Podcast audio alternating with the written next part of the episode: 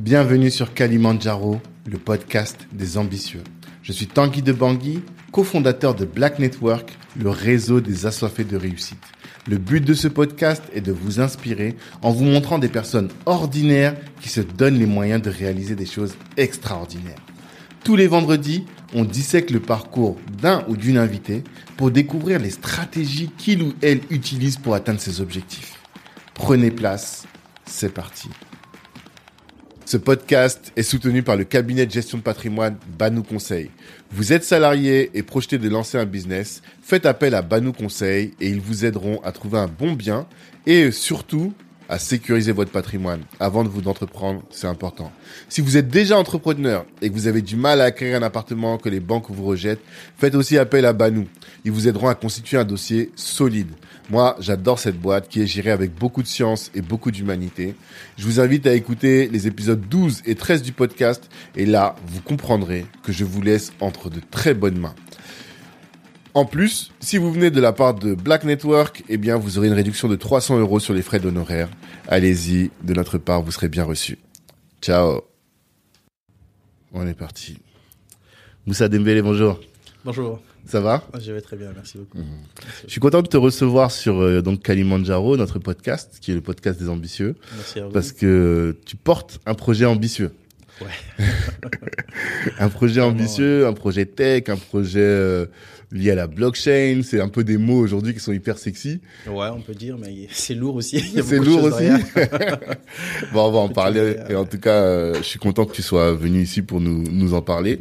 parce que je pense qu'on va apprendre beaucoup de choses. La première question que je pose à tous mes invités, c'est c'est quoi ton ambition? C'est quoi cette montagne que tu as envie de gravir, ce, ce Kalimandjaro? Mm. Ah ouais, c'est Kalimandjaro, clairement, clairement, clairement. En fait, je pense que, euh, enfin, en ce qui me concerne, moi, ma montagne est, mon, est vraiment mon, mon leitmotiv. En fait, ce qui me, ce qui me fait rêver tous les jours, c'est de me dire, euh, j'ai vraiment envie de faire quelque chose qui va faire que l'Afrique va passer à un autre niveau. Ok. Ça, c'est vraiment mon leitmotiv. C'est-à-dire, c'est ce qui m'a, on va dire, toujours motivé, on va dire, ces dix dernières années. Mhm. c'est de me dire bon euh, moi je vois un peu la situation en Afrique hein. Mhm. Euh, je veux pas rentrer dans la politique ou ni quoi que ce soit mais je vois la situation économique politique etc. et je me dis ben, en fait nous devons nous qui avons eu la chance d'avoir fait des études d'avoir un bagage euh, d'avoir été formés aussi en Afrique Mhm. parce que, voilà euh, de nous avons le enfin je considère qu'on a un devoir vis-à-vis de l'Afrique vis-à-vis de l'Afrique telle qu'elle est aujourd'hui de prendre notre destin en main ne pas laisser on va dire d'autres décider à notre place Mhm.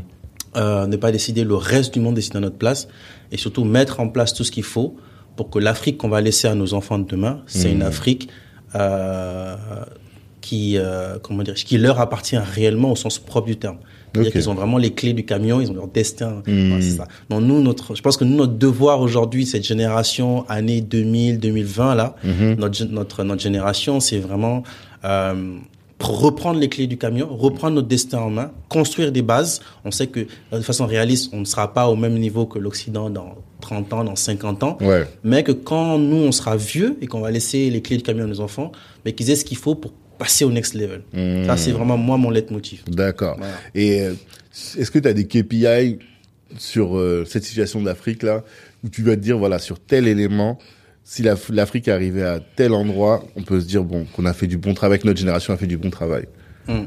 Bah, moi, si je prends juste dans le cadre, on va dire, de ce que je sais. Après, moi, je suis pas économiste, je suis pas politicien, donc j'ai pas toute la vision d'ensemble sur Bien ce sujet-là. Mais si je prends juste à mon petit niveau, Mhm.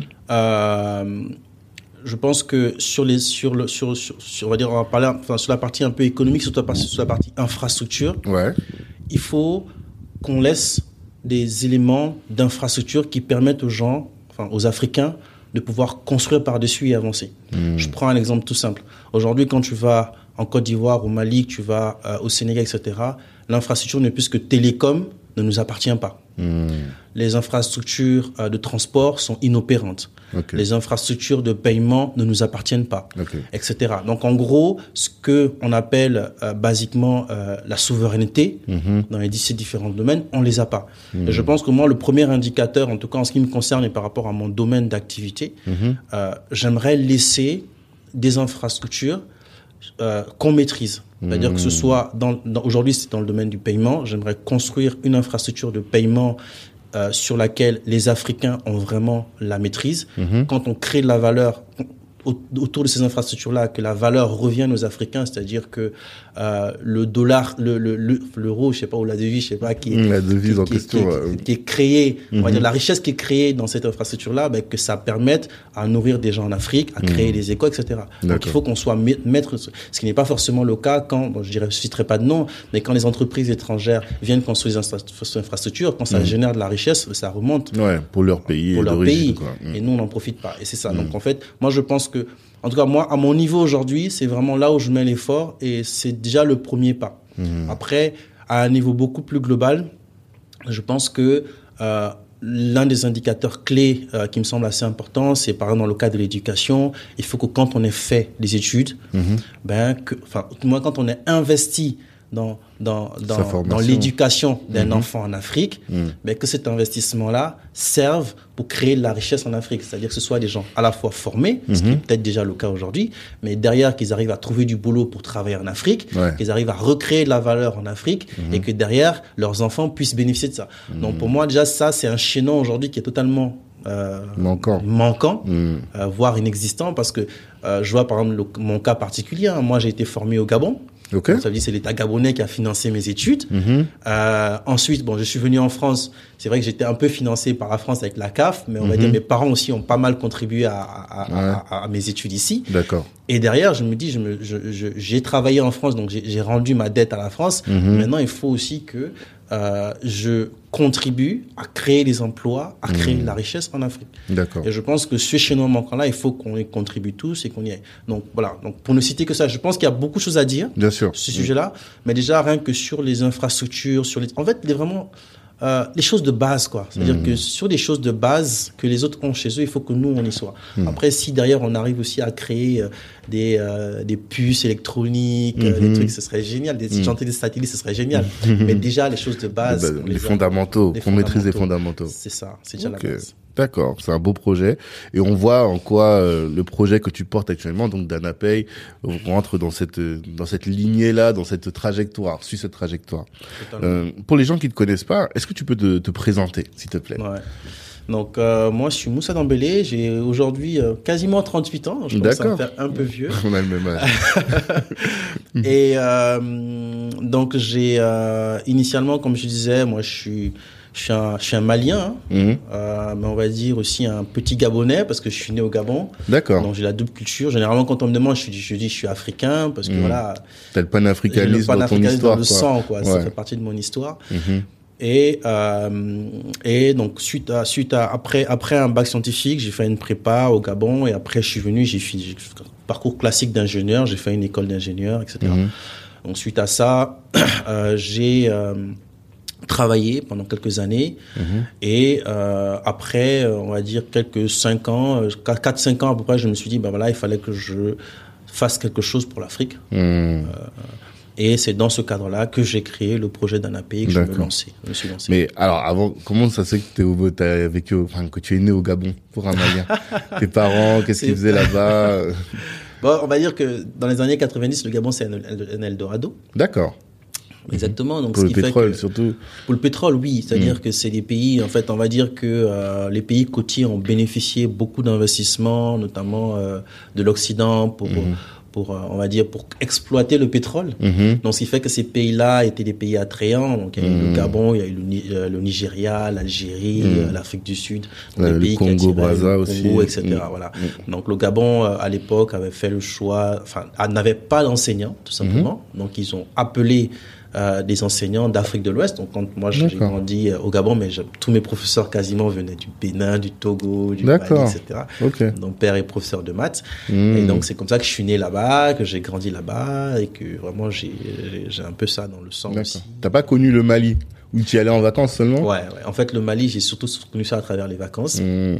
Mais je reste profondément attaché au Mali et, euh, et, euh, et euh, on va dire que euh, aujourd'hui, je me vois vieillir au Mali. quoi. C'est-à-dire Mhm. que c'est un pays qui aujourd'hui, malheureusement, est en souffrance, Ouais, euh, qui essaie de prendre son destin en main. c'est ça. Voilà. Kémy Seba m'a dit que c'est le pays en Afrique dans lequel il a le plus d'espoir. Bah écoute, ouais, moi, en tout cas, moi j'ai beaucoup d'espoir pour. euh, et je, je, je le dis, je le revendique, et c'est pas, c'est peut-être pas d'aujourd'hui. Hein, j'ai Mhm. discussion avec des amis euh, un peu comme ça dans ce sens-là, c'est-à-dire que, que moi j'ai connu un peu toutes les, enfin, j'ai pas connu, mais on va dire que j'ai, j'ai, je sais ce que c'est qu'un Malien et je sais comment le Malien, a, le Malien a évolué, même si Mhm. j'ai pas vécu là-bas. C'est-à-dire que moi, la génération de mon père, c'était des gens hyper intègres. Mhm. Je te prends juste un indicateur très simple. Euh, Quand j'étais petit, j'ai jamais entendu dire autour de moi qu'un oncle ou une tante a divorcé, quoi. Il y a pas de Mmh. divorce. C'est-à-dire que les gens, les- même les, les, les tromperies, les tromperies, il y en avait Mhm. pas. Donc, en fait, ce sont des gens qui ont baigné un peu dans l'islam aussi. Je pense qu'il y a ça. Ouais, Et puis aussi, il y a quand même la grande histoire de Sunjata Keita, tout ça clairement. qui fait que euh, naturellement le malien surtout le malinké on va Mhm. dire qui est, qui, est, qui, est une, qui est une- ethnie du Mali surtout le malinké a historiquement cette cette, euh, cette, cette, ce sens, on va dire, de la noblesse dans le comportement. Donc, ce qui fait que, Mhm. euh, pour moi, on a des valeurs Mhm. qui sont très fortes. D'ailleurs, même quand on a, il y avait la coupe, la coupe du monde, qui a été- la coupe d'A- d'Afrique qui avait été organisée au Mali, Mhm. il y a un mot qui était sorti, c'était le jatikia, c'est-à-dire l'accueil. L'accueil. D'accord. tu vois.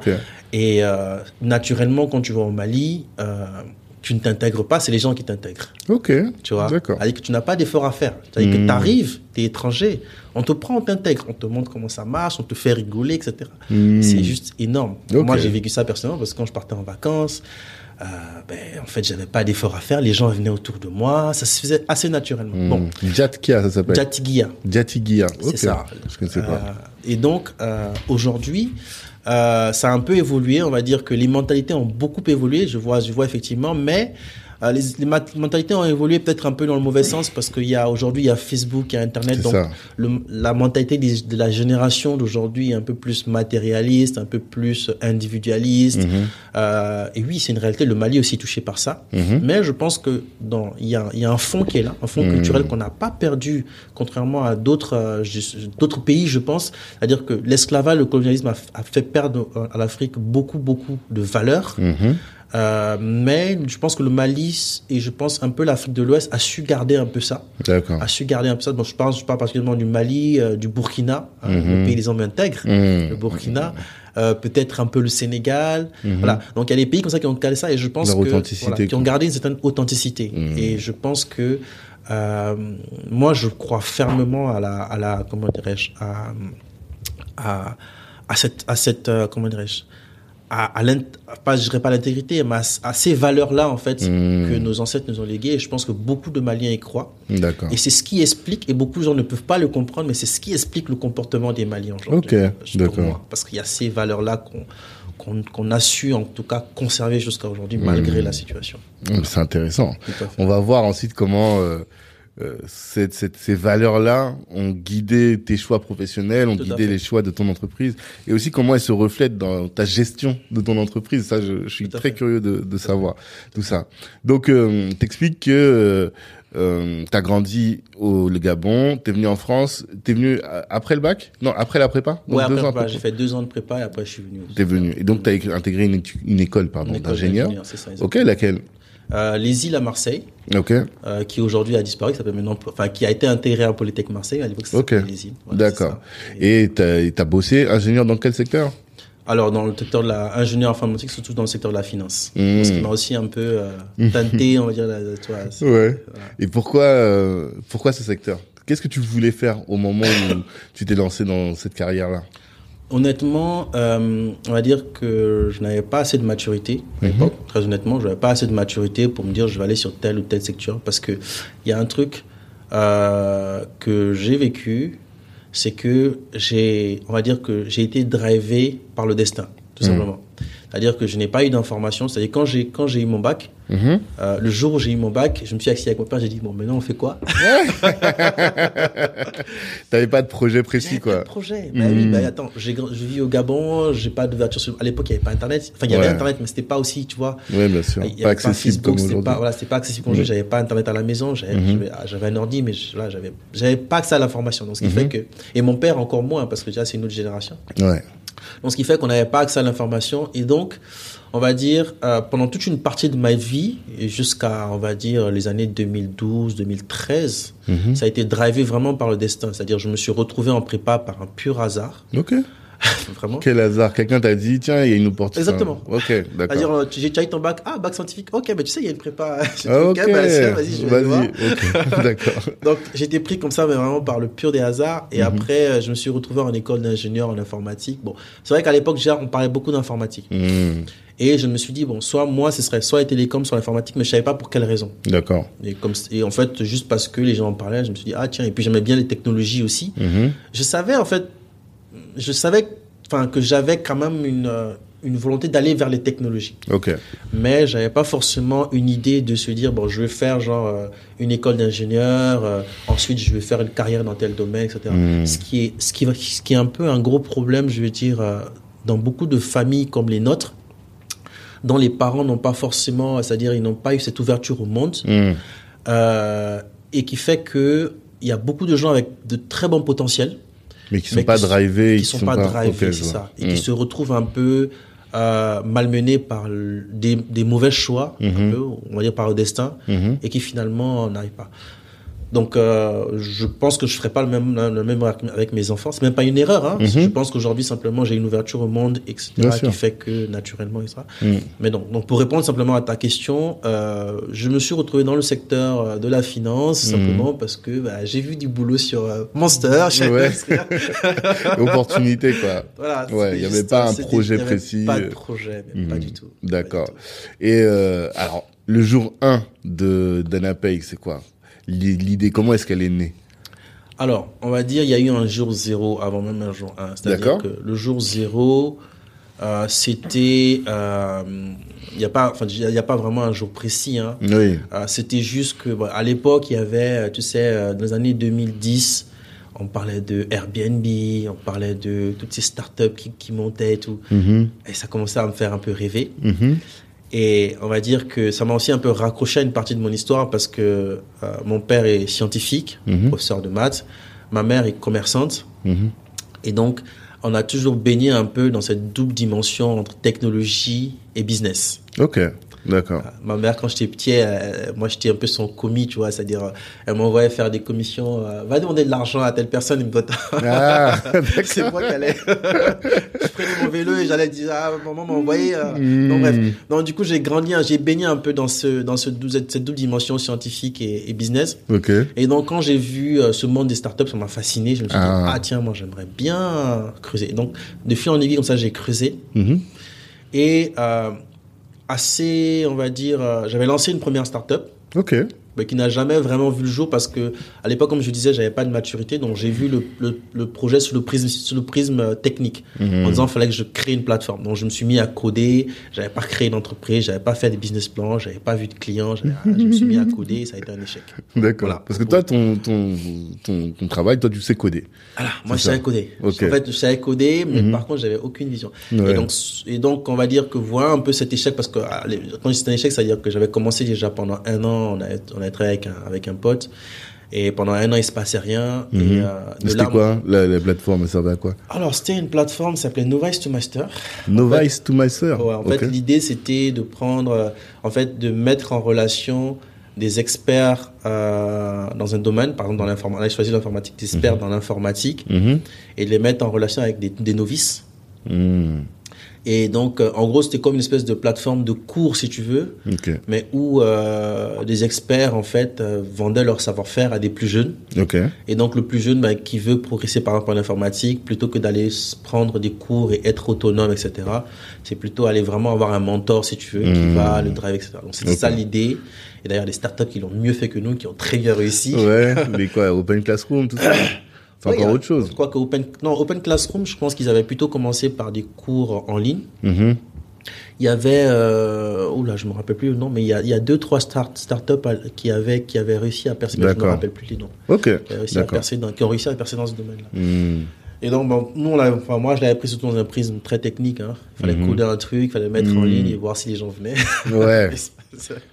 Ça, c'est vraiment l'erreur que nous, on fait tous quand on débute. C'est, on croit que notre solution, sans euh, investir dans la communication et tout, elle va réussir Elle va à, réussir. à- ouais. Parce qu'on se dit, notre idée, elle est juste géniale. C'est ça, Forcément, ça. ça va.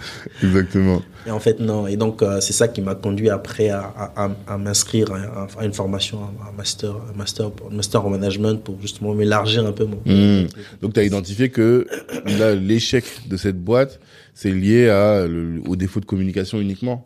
Ou en tout Non, cas au va défaut de, dire- de connaissance sur l'entrepreneuriat? Exactement. On va dire que je sentais que je manquais de quelque chose, Mhm.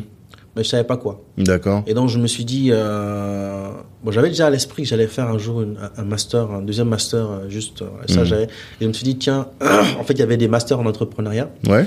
Mais le problème, c'est que je me suis dit, master en entrepreneuriat, tu fais ça, bon, supposons tu fais pas d'entrepreneuriat, tu aurais perdu t'aurais perdu ton temps. Hmm. Donc, du coup, je me suis dit, non, je vais plutôt choisir un truc qui est un peu à cheval Mhm. entre, l'entre- entre, on va dire, le business et quelque chose de vraiment activable en termes de métier. Ouais. Comme je suis dans l'informatique, je me suis dit, ah tiens, je vais faire un, un, choisi de faire à l'EM Lyon un master en conseil en management, Ok. qui était un peu dans la, dans la lignée, un peu, enfin, dans la ligne, dans la ligne droite, on va dire, de ma carrière, Hmm. tout en m'ouvrant l'esprit. Et Ok. Je me suis dit, bon, on ne sait jamais. Mhm. Donc, je fais ce- cette formation-là. Et donc, effectivement, après la formation, euh, j'ai pu ra- rapidement trouver du boulot dans le conseil euh, assez facilement.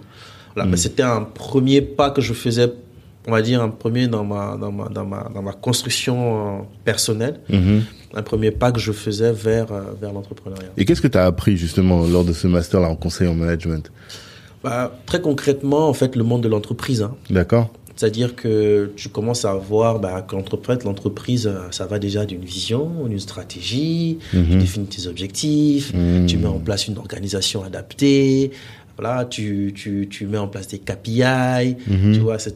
Et derrière, bah, il y a un système d'information à construire, il faut adapter le Mhm. système d'information à la vision de l'entreprise, il y a les actions marketing à faire. Voilà. Donc c'est toute cette vision d'ensemble finalement Mhm. euh, de la structure d'une entreprise, de Mhm. l'organisation d'une entreprise, parce que c'était un master en management, donc des organisations donc de l'organisation et de la structuration d'une entreprise que j'avais pas Mhm. et donc il m'a permis moi de, de, de savoir ce que c'était réellement une entreprise. Voilà, ce qu'était réellement une entreprise Ouais. d'où partaient vraiment les choses T'as appris à entreprendre. Parce que Bon, bah, tu avais une vision un peu de, de, de commerçant, mais le commerçant, c'est souvent du, de la force de travail. En Ah, fait, c'est des gens qui bossent dans leur boulot, dans leur entreprise, mais qui n'ont pas le recul. qui n'ont pas le toujours. recul c'est ça Ok. Là, t'as pris du recul. j'ai pris du recul et surtout aussi j'ai rencontré du monde parce Ah, qu'en fait comme c'était euh, une école de une école euh, c'est Lyon tu vois c'est une Mm. école de, de commerce Ouais. donc du coup j'ai rencontré pas mal de gens des gens qui avaient déjà aussi monté des startups Mhm.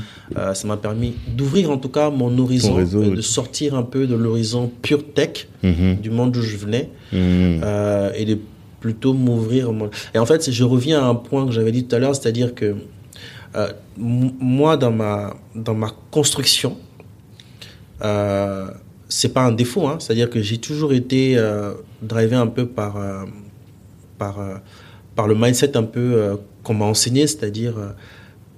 on va dire, je sais pas comment dire, c'est-à-dire que vraiment, on était vraiment dans le prisme très scientifique. Mhm. Euh, donc euh, les maths à l'école, la prépa, euh, le truc, Mhm. tout ça pour un jour peut-être devenir ingénieur. Je savais pas trop, Mhm. peut-être devenir ingénieur. Donc j'étais vraiment très drivé par ça. C'est pas un défaut parce que ça m'a permis de me construire intellectuellement, Mhm. mais malheureusement, peut-être que ça vient aussi de l'écosystème. J'avais pas forcément, en tout cas, l'écosystème qui, faisait que euh, quand j'ai, parce que j'aurais pu créer une entreprise à la sortie de mon école, à la sortie d'école d'ingénieur, Mhm. j'aurais pu. D'accord. Mais sauf que j'avais pas le mind, le bon mindset en fait. J'avais pas le mindset et j'avais, je pense aussi peut-être des freins mentaux Mhm. qui faisaient que je drivais. J'étais vraiment très drivé par les sciences, par la tech, etc. Tu vois. Mhm. Et je pense que dans l'éducation d'un enfant, il faut arriver à l'ouvrir au monde. C'est-à-dire c'est bien de le, de le spécialiser dans un truc, mais il faut euh, très jeune qu'il soit très ouvert au monde, qu'il voit les choses de différents prismes. Voilà, en, en gros, c'est ça le problème. C'est-à-dire que j'étais vraiment drivé par un seul prisme. Ouais. Donc de voir vraiment différents prismes Mhm. à travers, son, à travers le réseau, à travers les amis, à travers l'écosystème euh, de Mhm. gens, pour que quand ils grandissent, ils soient tout de suite capables de faire les choses. Donc moi, j'ai dû Mhm. grandir après avoir grandi. C'est-à-dire j'ai j'ai fini mon école d'ingénieur, mais j'ai dû grandir encore avant de pouvoir vraiment prendre en maturité et me dire, bon là, maintenant, je suis j'ai tout ce qu'il faut pour pouvoir avancer. Ouais, tu voyais pas suffisamment de choses pour te permettre de parce qu'en fait si tu connais par exemple que le bleu bah dans ta vie tu vas dire voilà je vais faire ça, du bleu exactement. alors que là maintenant tu as une la, la palette. palette. de tout ce qui est faisable ça, exactement. Et c'est la palette que je cherchais. Parce que tu Hmm. sais, euh, quand tu arrives, tu es immigré, euh, ta palette finalement, c'est quoi? C'est les gens que tu, tu côtoies. Les gens que je côtoyais, ce sont des gens effectivement qui ont fait euh, des écoles d'ingénieurs, etc. Mhm. Le réseau un peu d'Africains, mais mhm. c'est extrêmement limité en vrai. Mhm. Donc le fait de sortir un peu de son monde et d'aller voir ce qui se passe ailleurs, t'ouvre l'esprit. Et je pense que la chance que certains ont, c'est que tout de suite, dans l'éducation, ça a été intégré.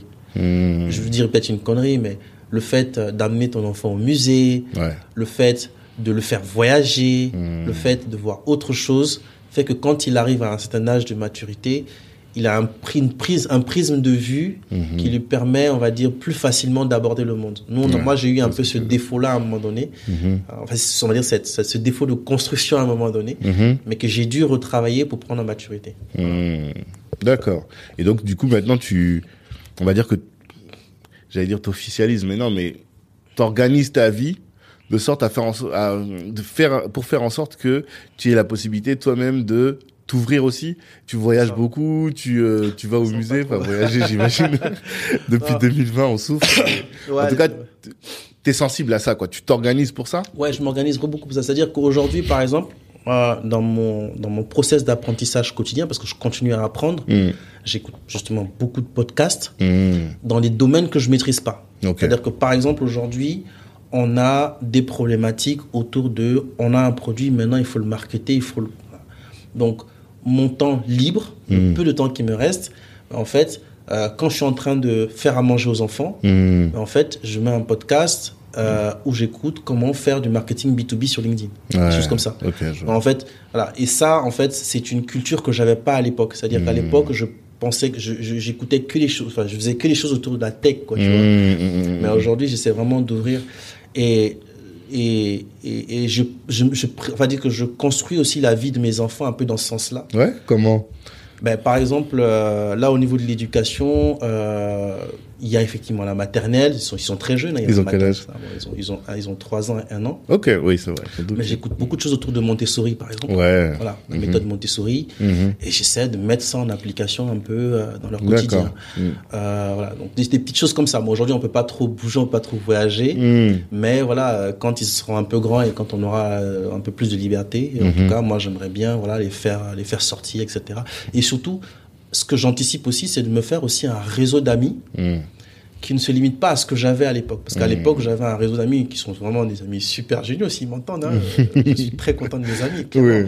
Maintenant, j'essaie en tout cas d'avoir un réseau d'amis qui soient des entrepreneurs, hmm. qui soient euh, des, euh, des, des, juristes, des avocats, que j'ai rencontrés justement à travers Danapay. Mais j'espère en tout cas voilà, construire ce réseau d'amitié-là qui va faire que ben, quand mes enfants vont grandir ou quand voilà, ben, ce sont des gens qu'on pourra aller voir, ce sont des gens qu'on pourra truc, parce que ça va leur permettre d'avoir d'autres perspectives. Ah, ben, tel tonton, il fait ça. Exactement. Ah, c'est intéressant. Parce que moi, j'avais pas, moi, mes tontons, ils sont tous profs de maths, Donc, ton horizon, c'était prof de maths, quoi. Il y avait que ah, ça. mon horizon, c'était que ça, en ouais, Je vois très bien. Alors que eux, ils auront peut-être un horizon un peu plus large. Ah, mmh. tiens, tonton, il fait ça. Ah, ouais, ça c'est intéressant. Mmh. Tu vois. Et, ah, mais tiens, quand je, quand je grandirai, parce que l'enfant, quand il se dit, quand je grandirai, j'aimerais être pilote, mais s'il y a aucun pilote autour de lui, mmh. ça reste un rêve abstrait. Non, bien sûr. Euh, par contre, si dans son, dans son écosystème, il y a effectivement un tonton qui est pilote, hmm. dont il, a, qu'il a côtoyé. Bah, c'est faisable. En fait, ça existe, quoi. Déjà, il va se dire que c'est ça existe.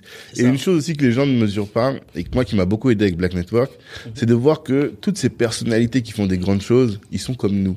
Totalement. Tu vois, ils ont deux hmm. pieds, deux mains, et voilà, il rigole. Enfin, et à partir de là, tu te dis, bah, s'il est comme moi, mm. c'est-à-dire que la grande chose qu'il a faite là, moi aussi, je peux la faire. Totalement. Et l'enfant, dans son construction, je vois très bien là où tu veux en venir. C'est ça. C'est-à-dire qu'il faut vraiment, le, comme je disais tout à l'heure, en fait, qu'il faut plusieurs prismes, en fait, que ce soit pas mm. monoprisme, ce qui a mm-hmm. été mon cas, et ça a été une chance parce que ça m'a permis aussi d'être focus et de développer des choses. Clairement, mm. j'en suis très content. Maintenant, effectivement, il a fallu à un moment donné de ma vie, donc on va dire c'est depuis que j'ai fini mon école, on va dire les, les, les, les 5-10 premières années, quand j'ai hmm. fini mon école, ça a été en fait cette phase en fait où j'ai développé différents prismes. Différents domaines. Tu t'es construit encore. Bah, c'est là qu'on voit que la vie, c'est toujours ah, la construction, t'apprend, voilà. Ah, Parce qu'il y a des gens souvent qui te disent, euh, voilà, moi j'ai fini mes études, ça y est, c'est fini, je vais plus à l'école. J'en ai marre, ils jettent les cahiers. Grosse erreur. Ah, mais grosse, erreur, effectivement. Et donc alors, jour zéro de Dana Pay, finalement. Ouais, donc jour zéro d'Anapay, donc euh, quand j'ai construit mon prisme de vision, etc., que j'ai grandi, euh, euh, j'avais en idée, je me suis dit, bon, tiens, il se passe un truc en Afrique. Bon, en fait, c'est à la suite, quand j'ai fait l'EM Lyon, là, Mhm. Je devais faire une, on appelle ça une thèse, en fait, mais c'est pas vraiment une thèse, hein, c'est Oui, un mémoire. fin de même- fin de- fin d'études. ouais. Mm. Et donc, le, sujet, naturellement, que j'ai choisi, c'était les techs en, en Afrique. Parce que je voulais justement m'intéresser à ça. Donc, du coup, j'ai regardé et j'ai vu un peu tout ce qui se passait dans le mobile money. J'étais fasciné. Mm. J'ai dit, ah ouais, il se passe ça, il se passe ça, Orange.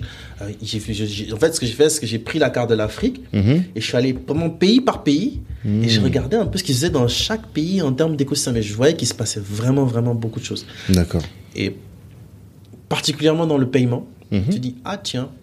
Sauf que ce qui m'a frappé, Mhm. ce que je disais tout à l'heure, c'est-à-dire que euh, dans, en, en toute grande innocence, hein, je me suis dit, mais euh, il y a quand même un truc d'assez frappant, c'est que ces, ces boîtes dont on dit, par exemple, on parle de M-Pesa, on dit c'est une boîte africaine. Mm.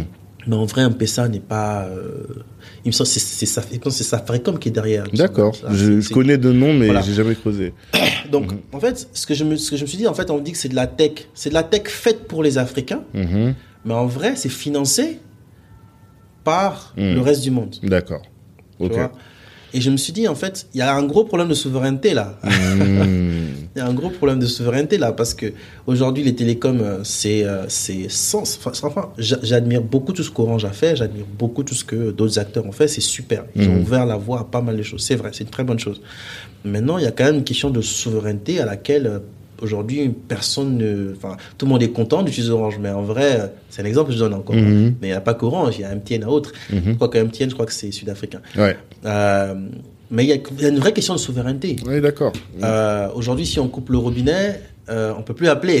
C'est ça. Clairement.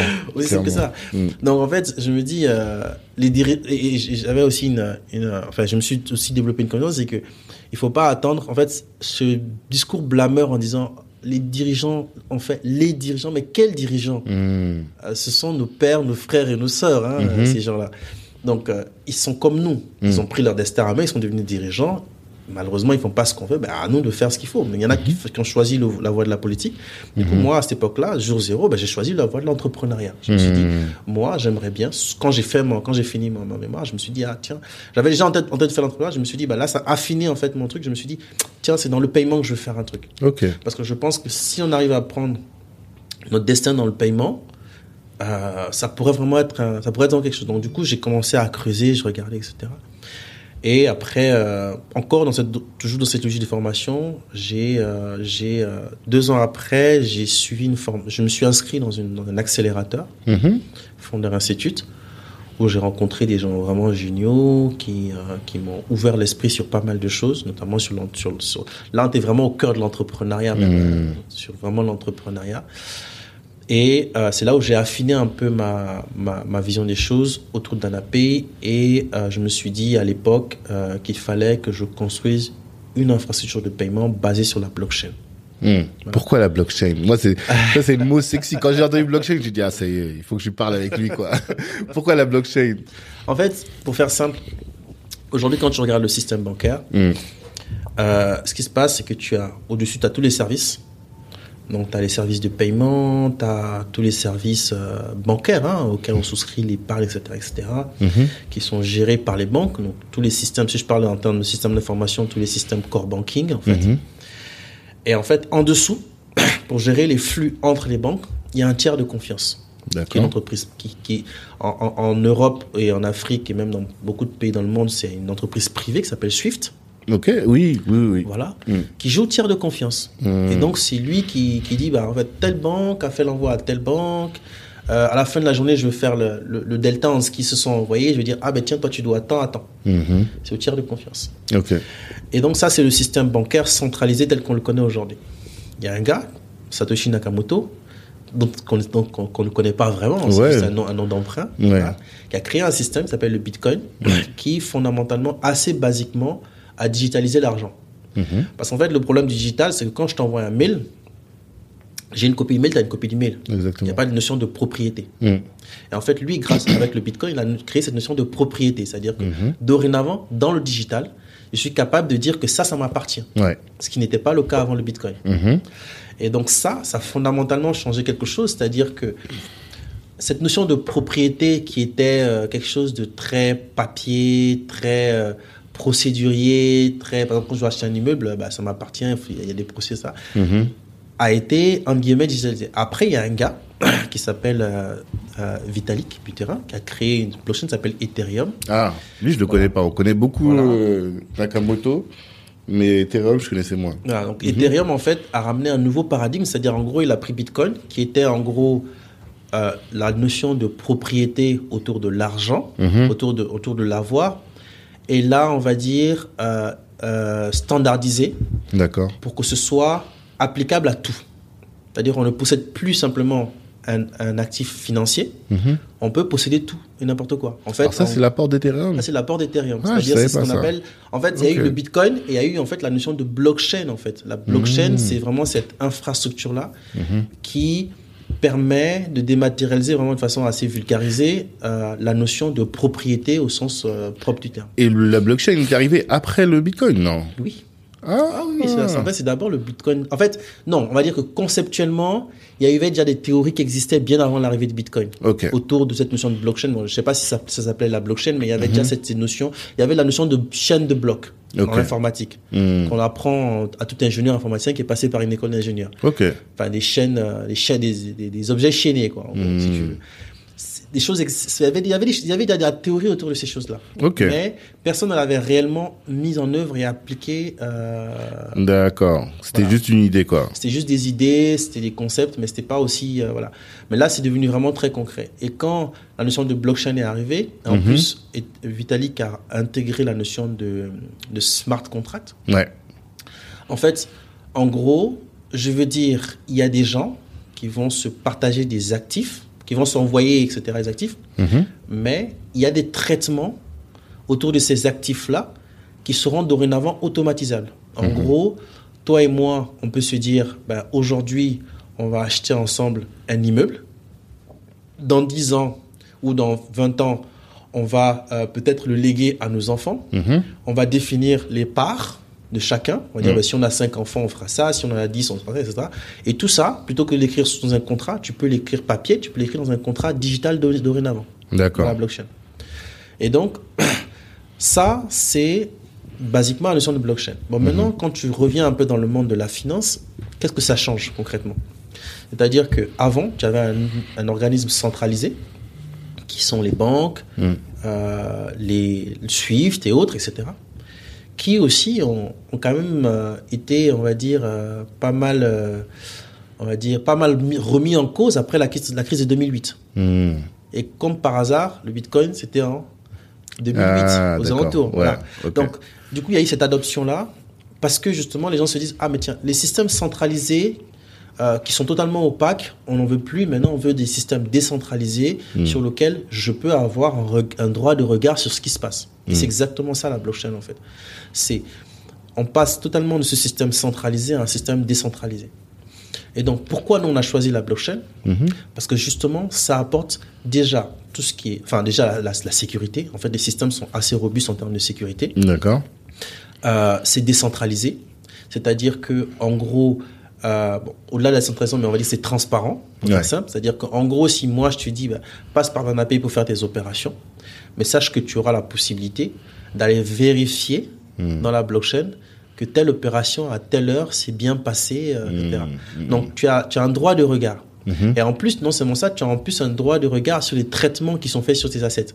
Mais est-ce que tu penses que euh, les solutions qui existaient avant, en tout cas sur le transfert d'argent, Mhm. elles étaient ni transparentes ni euh, sécurisées Quand tu prends, on va les, les citer, tu vois, mais euh, MoneyGram, euh, euh, Western Union, tout cela, bah, quand tu transfères l'argent, euh, Oui, c'est oui. sécurisé. C'est parfaitement. Non, non, je dis pas que ce n'est pas sécurisé. Hmm. En fait, euh, ce nouveau paradigme-là crée, apporte de nouvelles, on va dire, de nouvelles valeurs. Ok. Crée une nouvelle valeur ajoutée. Mhm. C'est vrai que quand tu transfères avec, avec Western Union, il n'y a pas de souci. Tu transfères ton argent, euh, c'est transparent. Enfin, c'est transparent. Relativement Non, transparent. ouais. Relativement transparent. Euh, tu fais confiance à un tiers, Voilà. pas de souci. Ça, il n'y a pas de souci. Mm. Maintenant, euh, l'avantage de la blockchain, en tout cas ce sur quoi on, on travaille, c'est que euh, même si DanaPay meurt, et c'est ça qui est fort, c'est-à-dire que même si DanaPay meurt, comme on travaille sur des actifs qui sont dans la blockchain, tu auras toujours la possibilité Hmm. de vérifier ce qui se passe. Tu auras toujours la possibilité de récupérer tes actifs. Tu auras même la possibilité, si tu es un peu geek, de continuer à travailler, à, à opérer dans la- dans- avec, grâce à la blockchain. Donc en gros, c'est un peu ça. En fait, si tu veux, c'est vraiment... euh, déjà, ça, ça, c'est déjà un premier élément. Le deuxième élément, c'est que la blockchain va aussi apporter beaucoup plus de flexibilité. C'est-à-dire que aujourd'hui, je te prends un exemple. Euh, si on prend par exemple la chaîne de, la chaîne de valeur, la, la chaîne euh, autour de tout ce qui est euh, transformation des produits alimentaires, distribution, etc. etc. Ok. Aujourd'hui, il y a des acteurs qui utilisent la blockchain pour justement apporter de la traçabilité, de la transparence. Mhm. Donc ça veut dire que le consommateur peut savoir à un instant T, enfin sur un produit en particulier, où est-ce que ça a été produit, comment est-ce que ça a été transporté, où est-ce que ça a été transformé, etc., etc. Mhm. Donc en fait, c'est tous ces éléments-là en fait qui font que, euh, qui- je sais pas si je réponds à ta question, mais je, je me suis peut-être un peu écarté, Mhm. mais qui font qu'en fait, en fait, c'est tous ces éléments de transparence qui font que, en fait, il y a vraiment une vraie création de valeur. Mhm. Voilà. Maintenant, juste pour que je revienne, j'ai retrouvé mes mots. En fait, juste pour que je revienne par rapport à, à l'aspect flexibilité. Donc, je t'ai parlé de la notion de smart contract. Ouais. Donc, aujourd'hui, euh, un exemple de, choses concrètes qu'on pourra faire. C'est-à-dire que quand tu fais un paiement, d'accord, tu n'as pas euh, euh, d'éléments, on va dire très. C'est-à-dire que supposons par exemple tu vas acheter une marchandise, Mm. d'accord. Donc d'un côté tu fais ton paiement, Mhm. d'un côté tu reçois ta marchandise. Ouais. Il n'y a pas de communication, il n'y a pas de transparence. Il n'y a pas de voilà, c'est Mm. vraiment un très truc. Après, tu me parleras, il y a effectivement la lettre de crédit, mais bon, ça c'est encore un autre, un autre sujet.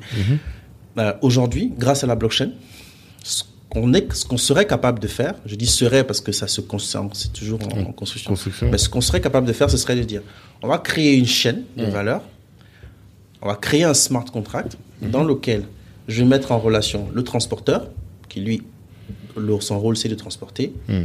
le système de paiement d'ANAPay, dont le rôle c'est de faire le paiement, Mhm. euh, les acteurs dans le contrôle qualité qui vont s'assurer que quand la marchandise est arrivée, ça correspond réellement à ce truc. Mhm. Et grâce à un smart contract, le client pourra se dire, OK, je vais faire mon paiement, les fonds sont bloqués. Euh, le transporteur va dire, OK, j'ai transporté la marchandise, il va attaquer le contrat, envoyer l'information au contrat et le contrat va dire, OK, c'est bon, on peut débloquer peut-être une partie des fonds. Mhm. Le contrôleur qualité va dire, OK, c'est bon, la marchandise, euh, ça correspond exactement à ce que tu, à ce qu'on voulait. Mhm. À ce moment-là, ça va débloquer. Et donc, tu vois, en fait, que ça, ça apporte vraiment une vraie flexibilité Mhm.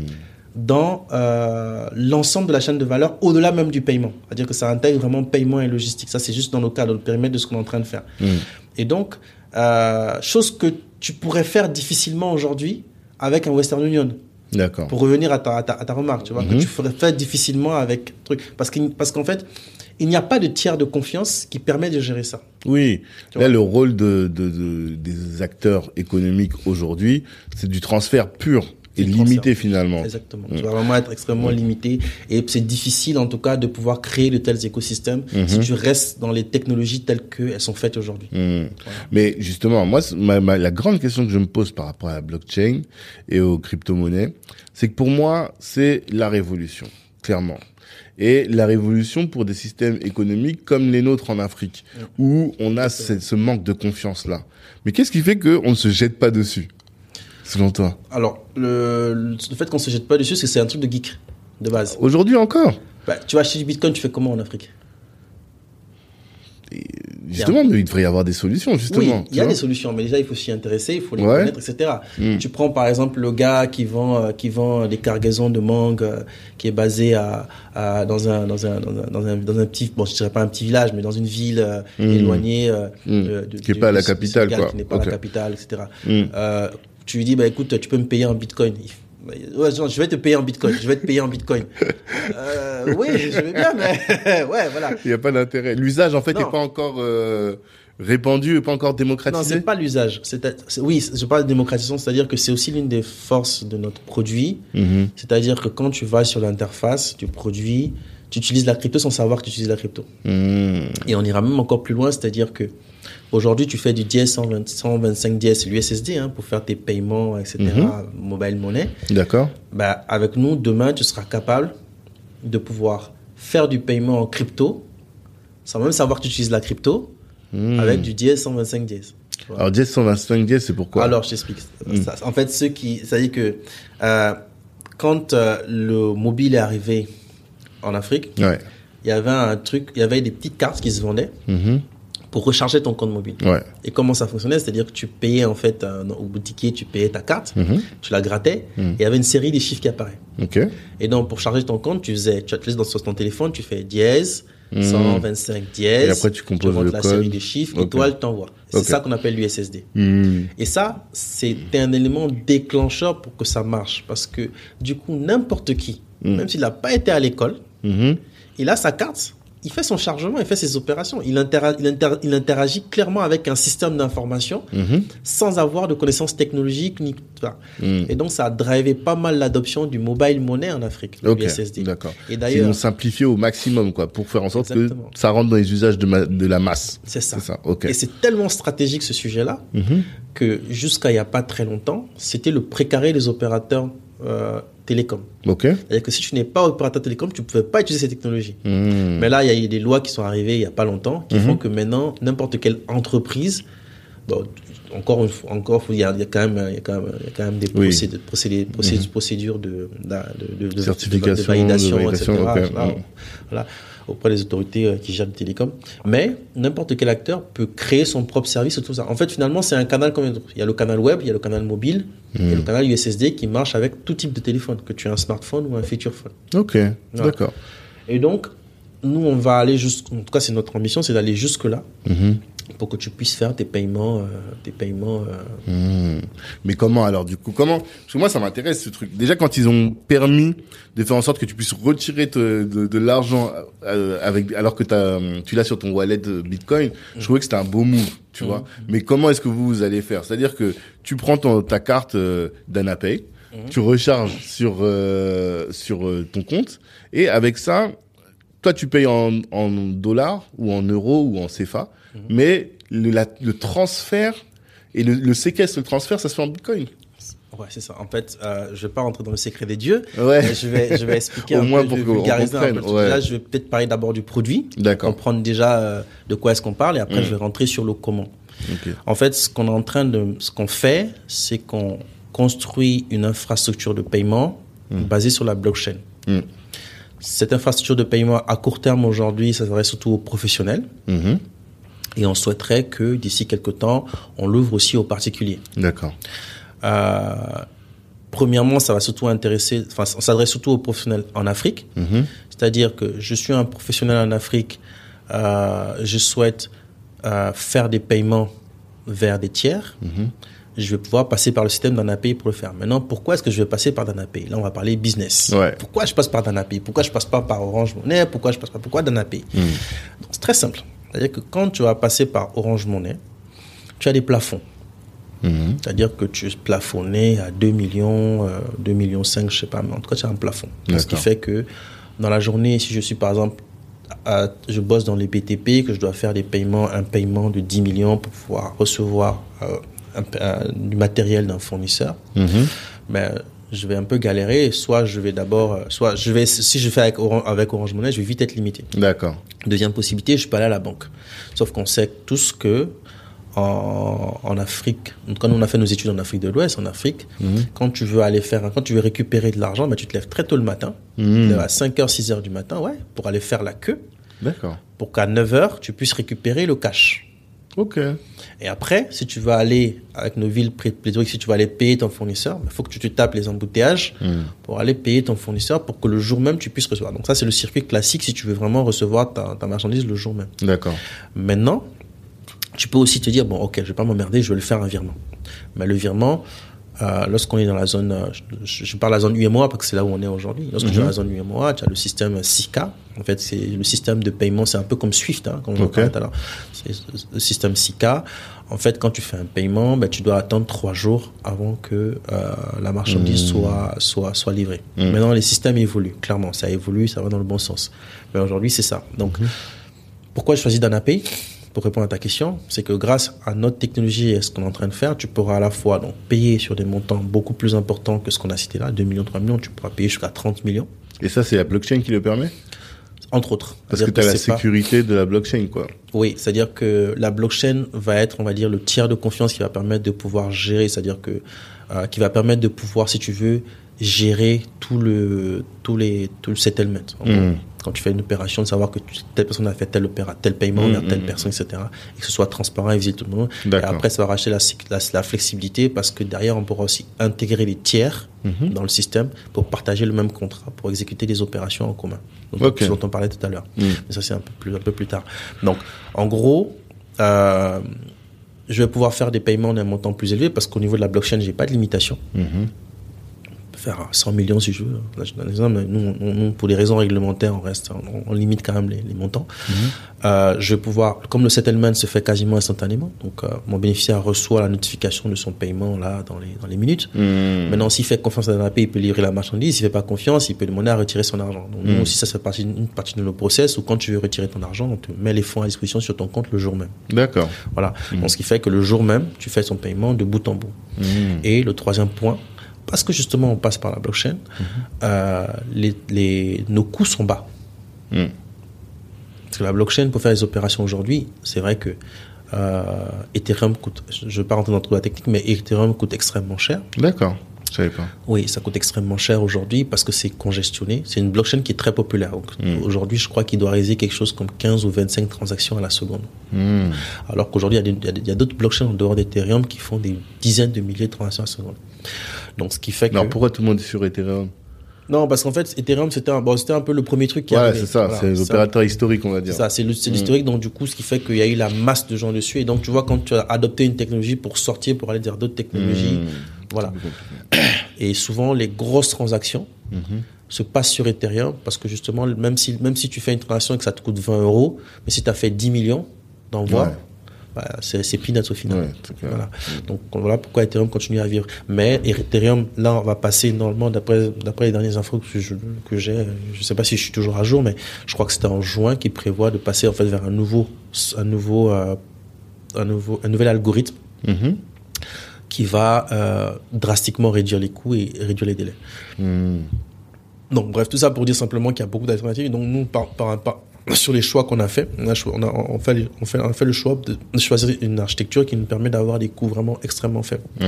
Donc, ce qui fait que, comme ça nous coûte moins cher, ben, ça coûte moins cher à l'utilisateur. Donc là, par exemple, au Mali, on a lancé le produit là euh, début euh, fin début février là, donc il n'y a pas, très longtemps. Mmh. Euh, donc ce qu'on propose, c'est euh, on fait des transactions entre 0,6 et 0,3 pour 0,3%. Alors que quand tu fais avec Orange Money, tu es à 1%. Hmm. Quand tu fais avec Wave, tu es à 0,8%. Ok. Et on est très rentable. Ok. Malgré ça, vous êtes très rentable. Malgré ça, on est très rentable. D'accord. Donc, le, votre persona, c'est qui? C'est euh, le, le, le, le, un grossiste qui est en, sur le continent, au Mali, qui vend, je sais pas, des fruits et légumes, et qui veut les les envoyer en Occident, du coup? Ouais. En fait, déjà, notre, on va dire que notre personnel de base, comme là, on a lancé, on a lancé surtout le produit euh, en Afrique et plus particulièrement, particulièrement le Mali, mhm. malgré malgré la crise. Bon, c'est aussi une opportunité pour nous en guillemets. ça dépend comment on voit les choses. Mhm. Euh, euh, le personnel de base, ça va être par exemple, je te disais tout à l'heure, l'opérateur BTP, qui déjà fait ses opérations de paiement localement. D'accord. Mais sur la même plateforme, et c'est d'ailleurs pour ça qu'on a cherché l'agrément, l'enregistrement ici en Europe auprès de l'AMF, hmm. c'est que sur la même plateforme, hmm. tu pourras donc faire tes paiements locaux, hmm. payer tes salaires, mais aussi bientôt pouvoir payer en Europe, payer à Dubaï, payer en Turquie, payer en Chine. D'accord. Donc avec ton, tes fournisseurs, souvent c'est ça, tes fournisseurs, euh, tranquille. Et avec le, tu payes en Bitcoin du coup? Voilà. Donc maintenant comment ça fonctionne? C'est-à-dire qu'on, sans rentrer dans trop de détails comme je disais, mm. très concrètement, nous on fonctionne avec, euh, en fait, avec des stablecoins. Mm. En fait, un stable, en fait, dans les cryptos, tu as deux catégories. Tu as ce qu'on a, des cryptos volatiles, ouais. qui sont extrêmement volatiles, qui sont plutôt destinés à, plutôt, euh, à des investisseurs, du trading, mm-hmm. voilà, etc soit, et tu as des cryptos aussi plutôt euh, ce qu'on appelle des stablecoins, donc des cryptos stables. Ok. Et donc nous, on utilise en fait des cryptos stables. Donc en gros, quand une personne euh, achète 100 euh, 000 dollars avec nous, ben derrière on achète des cryptos stables. Et après c'est ça qu'on utilise pour faire les hmm. opérations, les transactions. Mais sauf que pour l'utilisateur, lui, il le voit pas. Et c'est ça notre force en fait. C'est-à-dire que lui, ça fait partie. Et justement, c'est aussi, c'est aussi la raison pour laquelle on a fait cet enregistrement parce que ça nous a permis de construire en fait une infrastructure avec tout un ensemble de partenaires Mhm. qui nous permettent d'apporter cette solution-là. Mhm. Parce que si on n'était pas enregistré, on n'aurait pas pu avoir les partenaires avec lesquels on bosse pour pouvoir construire ce système. Parce Mhm. qu'on ne peut pas le faire tout seul. Nous, on va gérer euh, une partie, une partie des, des choses, mais il y a tout un ensemble de choses à faire euh, à- pour monter cette, ce système-là, euh, qui fait que bah, tu dois déjà être enregistré pour pouvoir t'onboarder chez tel partenaire, pour voir. C'est ça. Donc, ce qui fait que grâce à ça, on a, on a réussi à construire. Donc, du coup, l'utilisateur, donc lui, euh, derrière, il achète en fait de la crypto qui est envoyée, et qui Mhm. ensuite, euh, on, a fait, on, fait, on, fait, on fait un settlement et tout est, voilà, tout est géré en automatique en fait. D'accord, d'accord. Et pour euh, prendre un peu de, de hauteur par rapport à tout ça, est-ce que toi aussi tu, tu partages cette idée que la, la, la crypto-monnaie avec la blockchain, c'est euh, ce qui permettra à l'Afrique de de- de- d'obtenir cette ownership dont tu parles, de créer ces infrastructures qu'elle-même elle possède. Ça va démocratiser tout euh, l'accès à, à, à- à ces, ces services fondamentaux dont on a besoin. Mm. Bah, prenons le cas de la Chine. Hein. Mhm. Là, par exemple, en Chine, là, ils ont créé leur monnaie numérique. C'est pas pour rien. Ah, parce qu'ils ils refusaient le Bitcoin. Et je crois qu'ils refusent encore. Hein. Oui, mais c'est exprès. Mm. En fait, eux, ce qu'ils se sont dit stratégiquement, c'est que, OK, il y a le Bitcoin, il y a, mais ce sont des États très, euh, voilà, très Mm. protecteurs, qui Ouais. se protègent, qui protègent leur population, qui se protègent eux-mêmes. Donc, du Mhm. coup, on dit, bon, il y a le Bitcoin, il y a, on va tout interdire, on va créer notre propre monnaie numérique. Mhm. Comme ça, on garde le contrôle et on garde notre souveraineté. C'est une initiative qui a été prise par le gouvernement. Donc, très bien. Euh, aux États-Unis, aujourd'hui, il y a une crypto qui s'appelle l'USDT. Euh, ils essaient de la réguler au maximum, mais pourquoi est-ce qu'ils ne la tuent pas?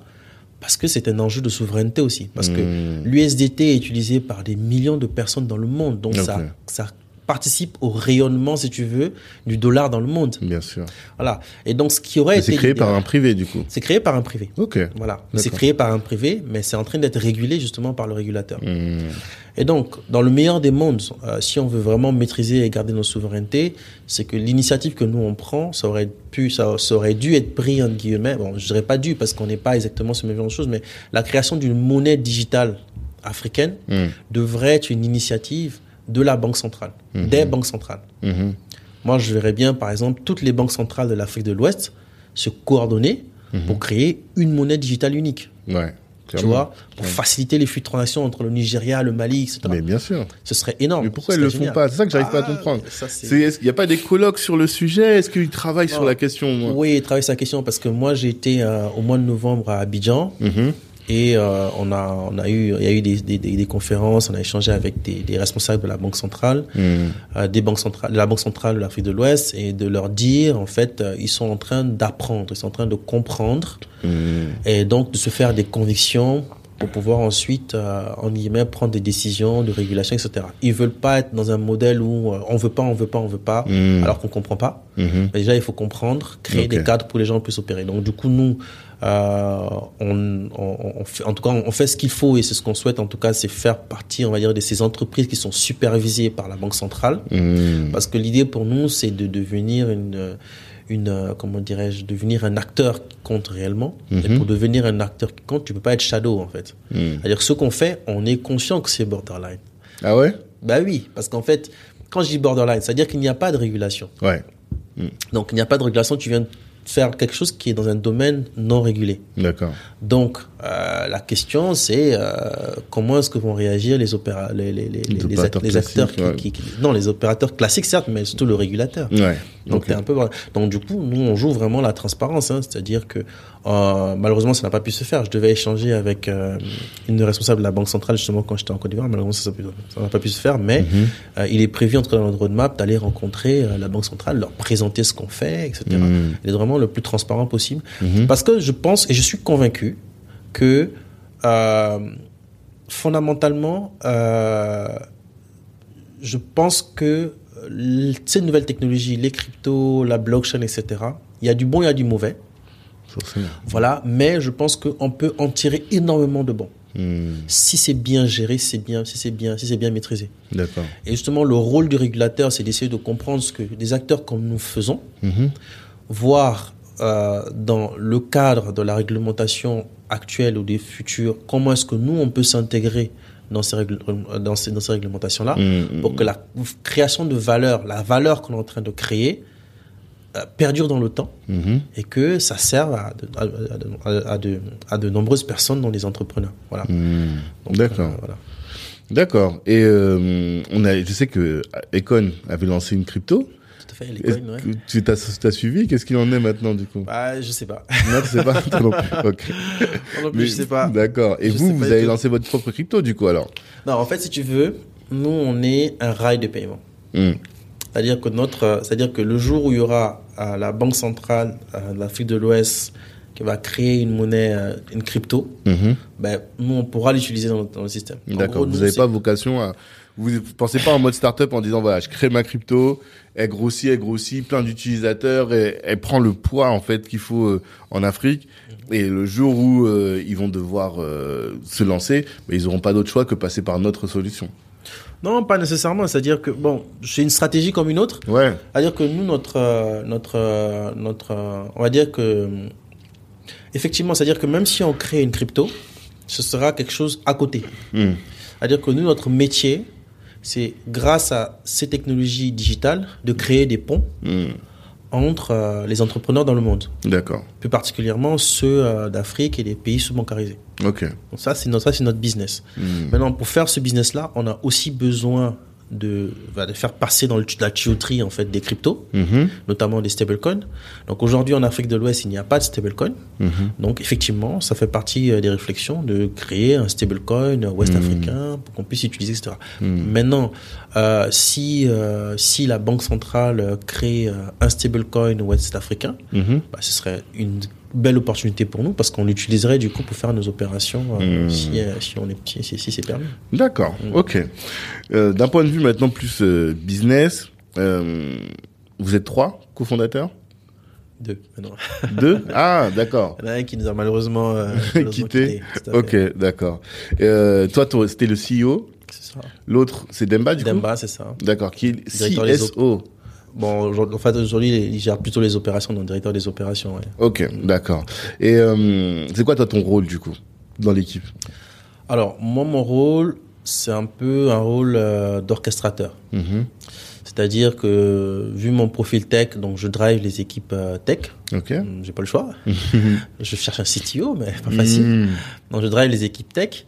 Euh, à côté de ça, en gros, euh, j'ai créé autour de moi en fait une espèce de structure en fait où euh, j'ai un advisory board. Donc, ce sont des gens euh, très expérimentés dans le business qui nous conseillent. Mhm. Et après, il y a le marketing. Donc, au niveau du marketing, c'est moi simplement, c'est de définir en gros nos grands objectifs Mhm. Et d'aider la personne qui gère le marketing à transformer ça en action très concrète. D'accord. Et aussi d'être un peu opérationnellement dans le marketing pour, euh, pour aider, parce qu'on est une petite structure. Mhm. Maintenant, sur la partie opération, c'est Demba qui gère en direct. Mais pareil, là, euh, on est en train de construire des indicateurs de performance autour. C'est-à-dire, en gros, au niveau de l'entreprise, on a des objectifs. Mhm. On définit des objectifs, des, des, des, des, des, des- ce qu'on appelle des KPI, OKR, en fait. hein, Mm. objectifs care. On utilise la méthode OKR, en fait. D'accord. Euh, C'est-à-dire, euh, c'est des, indicateurs qu'on qu'on définit au niveau high level. Et Mhm. après, dans chaque, euh, notamment aujourd'hui, ça va surtout être marketing et opération. Mhm. Dans le marketing et l'opérationnel, comment ça se traduit? Et donc après, c'est de la responsabilité de chacun de définir des actions très concrètes sur le terrain, sur comment est-ce qu'on va gérer, comment est-ce qu'on fait commercialement, comment est-ce qu'on fait au niveau du SAV, comment est-ce qu'on fait au niveau du marketing Mhm. pour atteindre nos objectifs. Donc moi, mon rôle, en fait, ça va vraiment être ce rôle d'orchestrateur-là Mhm. et aussi de, de, de- on va dire de, de, de driver autant que faire se peut. Après, je ne suis pas, en fait, je ne me vois pas comme un, un- comme un décisionnaire absolu, c'est-à-dire je me, je me vois plutôt comme quelqu'un qui va euh, euh, Proposer une vision, proposer des, des, orientations, c'est ça. ouais, ça. orientations. ouais. et, et embarquer les gens Mm. vers ce qui semble être ça, embarquer les gens vraiment vers ce qui semble être la bonne façon de faire. Mm. Donc je prends par exemple un exemple très concret là à court terme. Euh, là, notre plateforme, euh, comme c'est une plateforme de paiement, Mhm. dans la stratégie, il faut qu'on aille chercher one by one les clients pour les faire venir. Donc euh, l'une des orientations qu'on a, choisies, c'est plutôt d'aller chercher des acteurs qui agrègent déjà ces, opérateurs économiques. Et assez naturellement, c'est les banques et les IMF, les institutions de microfinance. Et donc là, on est en train donc de faire des partenariats avec les institutions de microfinance pour qu'elles utilisent notre, notre, notre technologie et ce qui permet de faire grossir la base, euh, mécaniquement la base du client. Parce que quand tu vois une, institution de microfinance qui a, qui, a, qui a 10 000 clients, etc., peut-être que dans ces 10 000, il y en a peut-être 500 qui vont être intéressés. Ouais. Voilà, toujours donc c'est un peu ça Mm. le. Donc c'est ce type de proposition que je fais. Mhm. Et après, on échange, on, on se coordonne, on se dit ouais c'est intéressant, c'est pas intéressant. Moi, je... donc on écoute un peu tout le monde. Mhm. Mais l'idée c'est vraiment. euh, Après, très honnêtement, oui, des fois il faut aussi euh, se dire non les gars, c'est bon, on arrête, on y va. Ouais.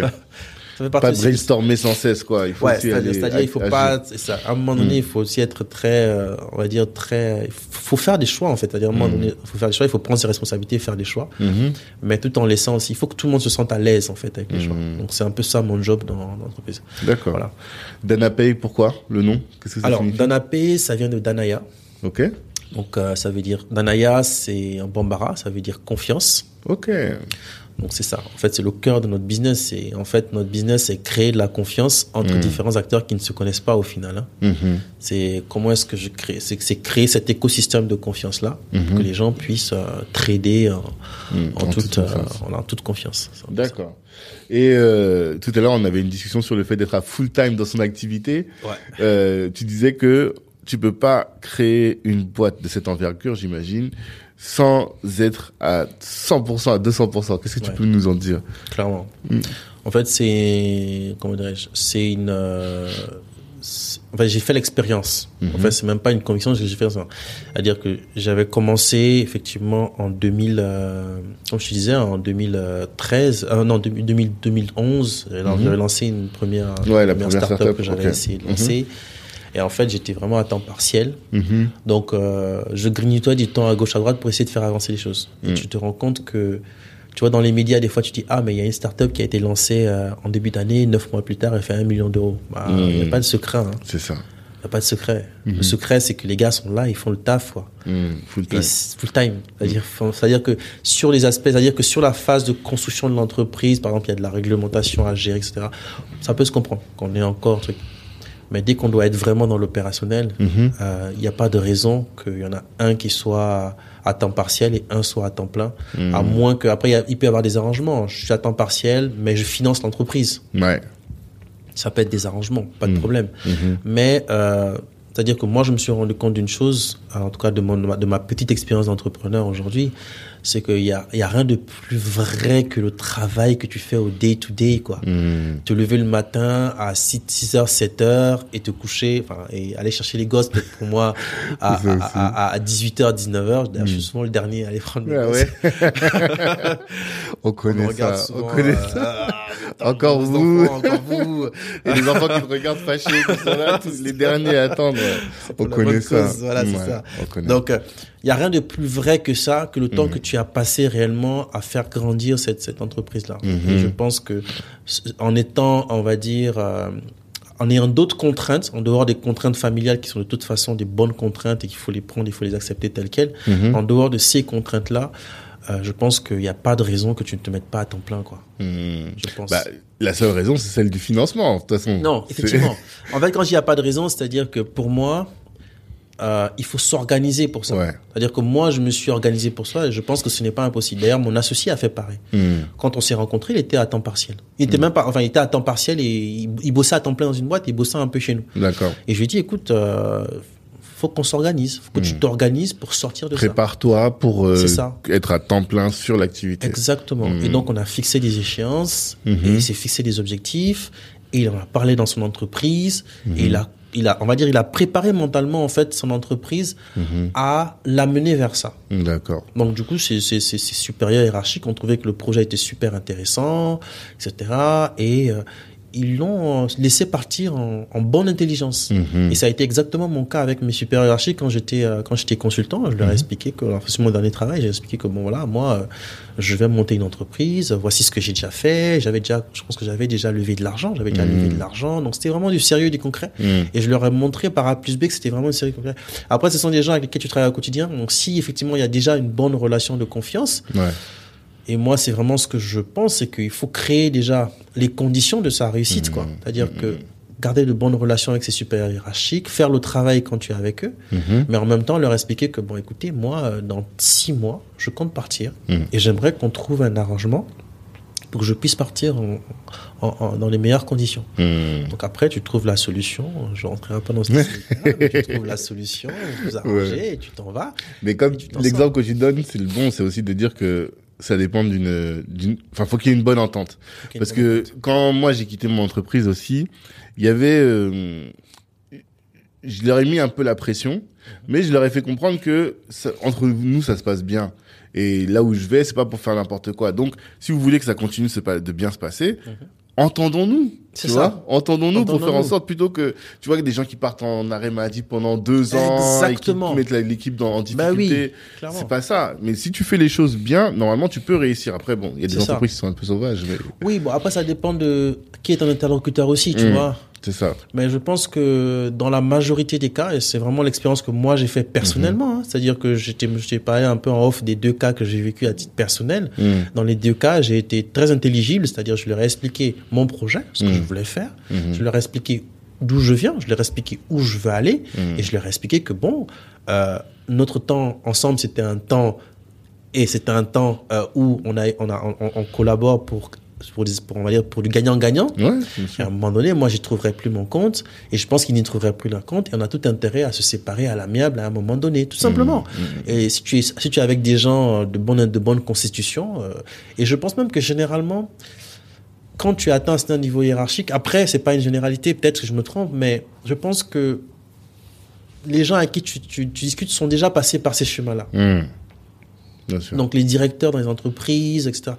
Ils ont connu à peu près les mêmes, euh, je dirais pas forcément l'entrepreneuriat, mais ce parcours de construction in- individu, in- euh, personnelle. D'accord. Et donc quand tu quand tu le prends un peu par l'émotion, en leur expliquant, toi, euh, parce qu'on parle là d'homme à homme et de cœur à cœur, tu dis Mhm. voilà, moi euh, personnellement, voici ce que je vis aujourd'hui, voici où est-ce que je veux aller. Mhm. Et je pense que la personne, si elle a un minimum de bon sens, elle dira ah oui, c'est intéressant ce que tu fais, et tu lui expliques. Mm. Et moi, je pense qu'en tout cas, moi, je l'ai vécu à deux reprises, et pour moi, à deux reprises, ça a fonctionné. Et je pense que ça se construit sur six mois, un an, une fois que tu C'est as- ça. voilà, sur Ça six se mois, prépare. ça se prépare. Faut Pas partir comme ça de manière euh, Non. brutale, que- non, mais si tu prépares les choses, c'est faisable. préparer les choses. D'accord. Et t'expliquais, toi, tu disais que compte tenu de là où tu viens, eh bien, je parle de, de l'Afrique, Mhm. de des espoirs peut-être que tu avais en venant en Occident, tu t'es dit que la vie de salarié ne pouvait pas te permettre d'atteindre ces résultats. Est-ce que tu peux Mhm. nous expliquer un peu? Tout à fait. En fait, c'est un peu plus subtil que simplement la vie de salarié, c'est-à-dire que moi, j'avais fait un choix de carrière très technique. Hmm. C'est-à-dire que quand je suis sorti de l'école d'ingénieur, tout de suite, euh, ça a été du codage. Hmm. Euh, bah, je pense que c'est aussi lié au- à l'école que j'ai faite. Hein. C'est une école où on formait des gens vraiment à coder euh, pur et simplement. Et il y a eu des cours de management, mais c'est assez limité. C'était assez limité quand même. Donc du coup, de formation, j'étais un peu mindset. J'étais vraiment drivé par ça, la technique. Et donc, au bout de quatre ans d'expérience, voyant un peu le marché, je me suis rendu compte que les alternatives pour moi, c'était soit devenir chef de projet, ce que j'avais pas du tout envie de faire. Ouais. Ouais, c'était soit devenir euh, chef de projet, gérer les projets informatiques, c'était pas du tout ce que j'avais envie de faire, en tout Mhm. cas à titre personnel, Mhm. parce que je voyais encore plus loin. Je me dis, ok, je fais chef de projet, après je me bats pour devenir directeur de projet. Bon, on va pas se mentir, il y a le plafond de verre. Hmm. Donc au bout d'un moment, j'avale ma frustration, euh, je finance l'étude de mes enfants et ça s'arrête là. Quoi. Ouais. C'était Donc, pas parce que j'ai vraiment quoi. ce que j'ai envie de faire de ma vie, tu vois. Donc je Mhm. me suis dit, non, c'est pas ça, ça c'est pas du tout mon truc. Hmm. Il y avait l'autre alternative, c'était euh, vraiment de persévérer dans la technique et devenir super bon techniquement. C'était aussi un choix qui était tout à fait honorable. Hein. C'était euh, euh, de euh, devenir très bon techniquement et de passer freelance, De gagner euh, de l'argent, d'aller construire au bled. Oui, parce que ça, ça rapporte, hein. Ça rapporte, ça Mhm. rapporte et c'est même un c'est-à-dire que même avec le recul, je me dis que c'était une alternative assez intéressante Mhm. parce que j'aurais pu me d'ailleurs j'ai vu des entrepreneurs le faire mais mais il y a un mais je vais je vais l'expliquer Mhm. c'est-à-dire que euh, j'ai vu des entrepreneurs le faire euh, des gens le faire c'est-à-dire que euh, ils euh, ils ils sont vraiment à la technique ils deviennent très bons techniquement et trucs mais à côté de ça il y a un coût le coût c'est le temps que tu ne passes pas à développer ton mindset sur d'autres sujets C'est ça aussi. ouais. c'est ça le sujet. Mm. Donc du coup, moi, je me suis dit, bah, qui est-ce que je veux être? Est-ce que Mm. je veux être ce gars qui est super bon techniquement, euh, mais qui n'a pas vraiment cette fibre business, qui n'a pas vraiment ce truc, Les et qui soft va- skills pour interagir avec voilà, les, les soft autres. skills, aussi. etc., qui n'a pas vraiment tout, ces- tout, tout ce truc-là. Mhm. Et euh, mais qui a quand même de l'argent et qui peut tout à fait payer une voiture à sa maman. qui peut- oui, sincèrement. Aujourd'hui, j'avais fait ce achat-là. Aujourd'hui, j'aurais peut-être construit une maison à ma mère. Hein, clairement. Ça, je, voilà. Mais est-ce que c'est vraiment ce que j'avais envie de faire pour moi? Hmm. J'aimerais construire une maison à ma mère, mais bon, peut-être pas dans ces Ça t'empêchera pas. Ça m'empêchera pas, Là, exactement. Mais effectivement, la voie, la voie est différente. La ça. est différente, Mm. c'est ça. Donc du coup, euh, moi à ce moment-là, j'ai fait, j'ai fait donc le choix, le choix.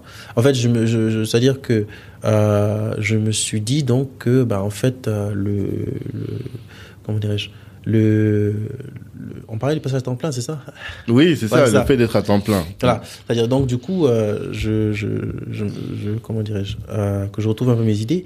Du coup, euh, Tu oui, disais que le, faut- le fait d'être que t'aurais pu très bien, il y avait des alternatives. c'est ça. T'aurais pu très bien soit euh, être devenir directeur de projet et faire sa petite vie euh, tranquille, ça. soit être euh, expert dans ton domaine comme euh, les Yann Lequin là qu'on voit qui sont Mm. sur Facebook, euh, tout à fait. grands spécialistes de, de l'intelligence artificielle en l'occurrence et gagner beaucoup d'argent finalement, oui, sans finalement, être oui. entrepreneur. Mais toi, tu avais une autre vision qui dit voilà, avec cette entreprise, il y a une mission sociale aussi. Il y a un impact quand même qui va être plus grand et finalement, si tu vas au bout, financièrement, normalement, tu peux aussi bien t'en sortir. Mais c'est un pari quand même. C'est un gros pari. Mm. C'est un, clair- clairement un gros pari. Après, moi, je mitige un peu parce que c'est vrai que, euh, on va dire que quand tu es entrepreneur, on va dire, quand tu es entrepreneur et que tu, tu as plus de chances de ne pas réussir que de réussir. oui, c'est une sûr. réalité. Ouais, c'est une réalité. Maintenant, On dit que 8 entreprises sur 10 crachent. c'est ça. Voilà. Maintenant, moi, je le vois pas comme ça. Parce que Mhm. moi, je me dis, derrière chaque échec, il y a une réussite. Mhm. Parce que ma femme me le dit tout le temps, elle me dit, ouais, t'es sûr de ton truc là? Ah ouais nanana, tu Ah, vois. c'est dur, ça. c'est euh, voilà parce qu'elle bah, bah, elle comprend pas tout mais voilà et mais maintenant on va dire que c- elle me disait maintenant elle comprend mieux elle me le disait Mhm. et en fait je dis même si j'échoue c'est à dire que même si j'échoue Mhm. j'ai appris tellement de choses j'ai rencontré tellement de gens Mhm. que j'ai capitalisé sur certaines choses c'est à dire qu'il y a un- Mm. il y, a déjà un capital qui s'est construit en fait D'accord. il y a déjà un capital qui se construit qui fait que euh, de toute façon euh, si euh, vraiment je veux persévérer ben, je vais persévérer et les erreurs que j'aurai faites, ben, je vais construire par-dessus pour ne pas refaire les erreurs, les Mhm. mêmes erreurs. Mhm.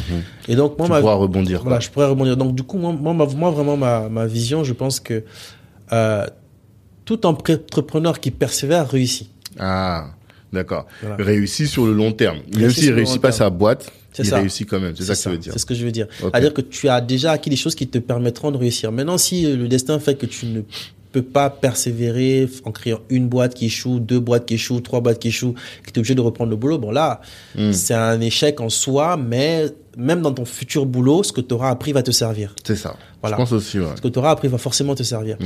C'est-à-dire que quand je regarde moi, euh, il y a deux ans, Mhm. et moi aujourd'hui, Mhm. supposons que, euh, que Dieu m'en épargne, mais supposons que je doive reprendre mon boulot, Mhm. ben, je pense que je serais trois fois, je, bon, on dirait pas trois fois, mais je serais quand même beaucoup plus performant. Mhm. Parce que vraiment, j'ai développé non seulement euh, des capacités de travail vraiment phénoménales. Ouais. Ah oui, Parce que là, tu bosses beaucoup. Ah, mais énormément. Ouais. C'est quoi ton, t'as une journée type? C'est quoi? Bon, euh, il y a pas, enfin, il y a pas vraiment, oui, on va dire que la journée type de Mm. base, c'est euh, lever à 6h30, Mhm. premier meeting à 7h. Ah ouais? Avec qui? Avec mes développeurs Ah, là-bas au qui sont à pays. l'étranger. Voilà, ok, d'accord. Mhm. Premier meeting à 7h, je vais déposer les gosses, je reviens, Mhm. j'enchaîne. Euh, après, quand je peux, c'est vrai qu'en ce moment je veux pas trop, mais quand je peux, on va dire euh, vers midi 13h, je me fais une petite séance de sport, c'est Ok. quand j'arrive. Mhm. Et après, on enchaîne jusqu'à aux alentours de euh, 17h, 18h. Mhm. Mais Bon, c'est surtout après des meetings, c'est surtout du temps à, à travailler sur l'organisation, sur la stratégie. C'est c'est quoi? Ça dépend des moments. Ouais. C'est-à-dire qu'il y a des moments, ça va être très dans le produit. Par exemple, ces derniers mois-là, c'était beaucoup, beaucoup sur le produit. Ok. Euh, il y a aussi beaucoup de sujets corporate, genre la recherche d'investissement, le Bah ouais. financement, tous ces Mm. sujets-là. Donc, faire beaucoup de meetings avec les investisseurs, etc. Mhm. Ça, on, en a, on en a pas mal en ce moment. Mhm. Euh, Il y a, euh, il y a aussi l'opérationnel. Donc là, on va rentrer un peu dans ces sujets-là en ce moment. Donc ça va être euh, euh, aller chercher du, créer du lead sur les réseaux sociaux, aller, Mhm. aller échanger avec les gens, euh, chercher des clients tout simplement. hein. Ouais. Voilà. Euh, travailler sur les aspects marketing. Il y a aussi l'auto-formation. Ok. Donc euh, prendre quand on peut un peu de temps pour justement écouter des podcasts, écouter Mhm. des trucs, etc. Et Bon, tu ça, bloques souvent- du temps pour ça, tu te dis, voilà, Non, dans ça- ma non, semaine, il faut pas assez. Non, non. En Mm. fait, euh, j'aimerais, j'aimerais vraiment pouvoir bloquer parce que je crois que ça, enfin, c'est même pas que je crois, ça crée de la valeur. En Mm. fait, le seul temps que j'arrive, où est-ce, en fait, voilà pourquoi je te disais, en fait, mes journées sont aussi un peu, un peu, un peu truc, c'est que il y a pas de structure, c'est-à-dire que, par exemple, ce que je fais, euh, quand euh, je fais, à- quand je fais à manger pour les gosses ou quand il faut s'occuper d'eux le soir, Mhm. bah, je mets, euh, je mets mes écouteurs et j'écoute Mm. des podcasts pendant que, donc, ce sont les moments que je Ouais, c'est des temps former. morts que tu peux utiliser pour, que euh, je peux pour utiliser. construire. Voilà, ouais. C'est ça, exactement. Après, euh, voilà. Mais, euh, mais euh, ouais. D'accord. Et tu m'as dit, vous étiez 12, 13, c'est ça, aujourd'hui? Ouais, aujourd'hui, euh, alors on a euh, une équipe tech de quatre personnes. Mhm. On a- sont tous là-bas? Euh, alors oui, tous en Afrique. Ouais. Tous en Afrique. Mhm. Ça, c'était aussi un choix, on va dire, c'est un choix à la fois. Comment C'est un choix à la fois aussi. Idéologique presque. Un de- peu. C'est ouais, aussi, de- aussi un, un choix un peu idéologique, mais ça, mais ça m'arrange aussi parce que. économiquement. Oui, parce Mm. qu'économiquement, euh, j'ai des très bons développeurs. euh, Dans quel pays, du coup. Euh, donc là, on en a en Ouganda et au, et au Madagascar. Ok, d'accord. Parce que je sais que les conditions pour que les, les, les dé- développeurs travaillent en Afrique sont réunies maintenant. Mais pas dans tous les pays, tu vois. Je vois, moi, je viens de Centrafrique. L'Internet, c'est compliqué. Ah, C'est très, ouais. très compliqué. C'est ça. Mais Madagascar, Ouganda, ok, c'est des pays qui sont Ouais. euh, très très bien calibrés d'un point de vue technique, quoi. Ouais, en fait, ils, sont, ils sont en avance parce que. En avance carrément? Oui, par rapport à l'Afrique de l'Ouest. hein. Ouais, ok. Oui, même par, rapport, même par rapport à ici, parce que quand je regarde, par exemple, moi, j'ai, je suis tombé, après, ça a été un coup de chance, je suis tombé sur un petit génie. Mhm.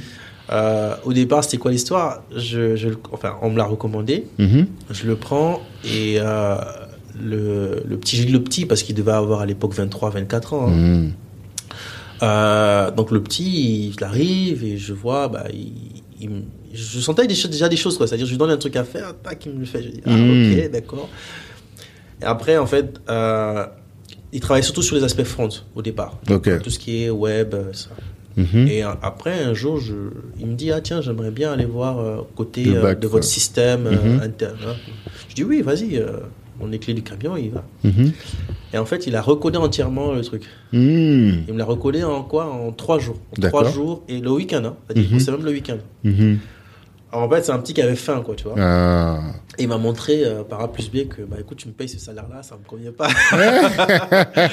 en trois jours, il m'a montré là, là, et un mois plus tard, j'ai doublé son salaire. Ok. Doublé son salaire.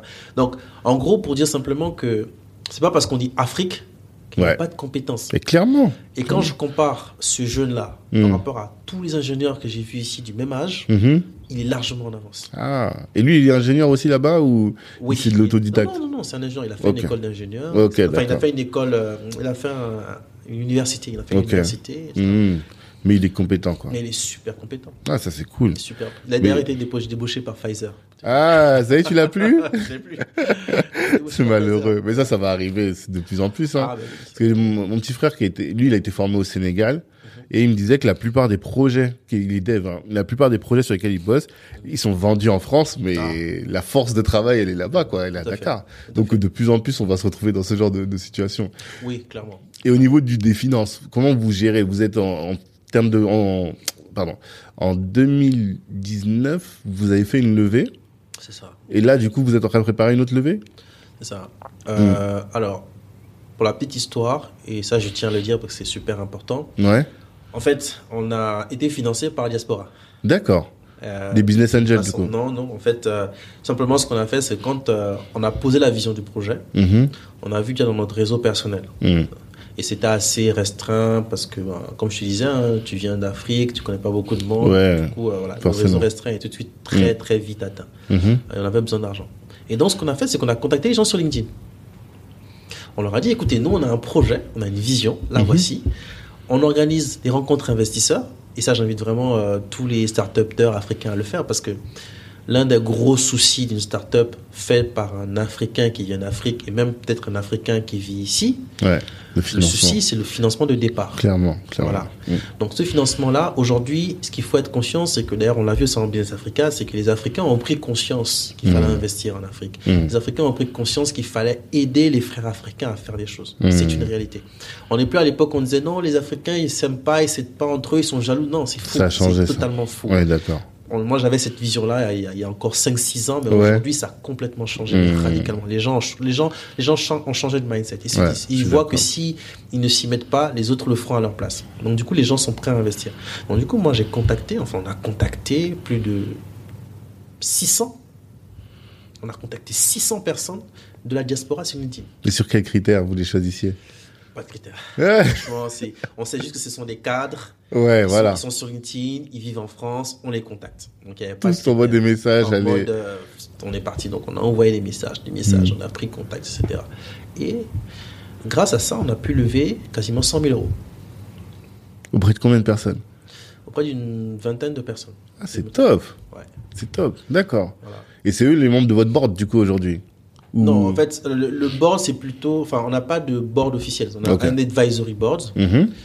L'advisory board, ce sont des gens euh, qu'on a sélectionnés qui sont plutôt des gens qui ont déjà euh, 20 ans, des gens d'un certain niveau, d'un certain âge, qui ont vraiment une vraie expertise sur un sujet en particulier. D'accord. En fonction de leur sujet d'expertise, vous les avez choisis. Ils sont ça. combien Aujourd'hui, on a deux membres de board. D'accord.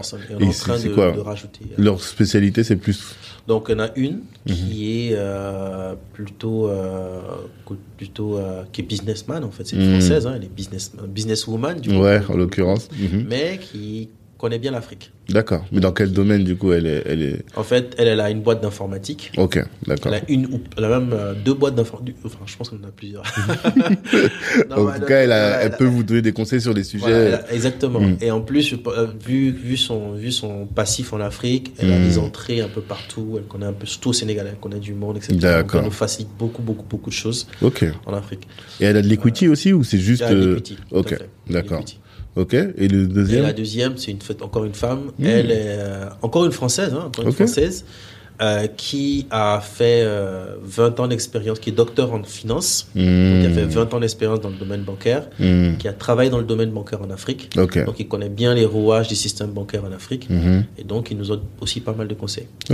Et là où on veut aller, c'est ce qui nous manque aujourd'hui, ce sont les entrepreneurs. Et malheureusement, on en trouve. C'est pas qu'on n'en trouve pas, c'est que oui, c'est comme c'est qu'on n'en trouve pas, c'est qu'on les approche, mais ils- voilà.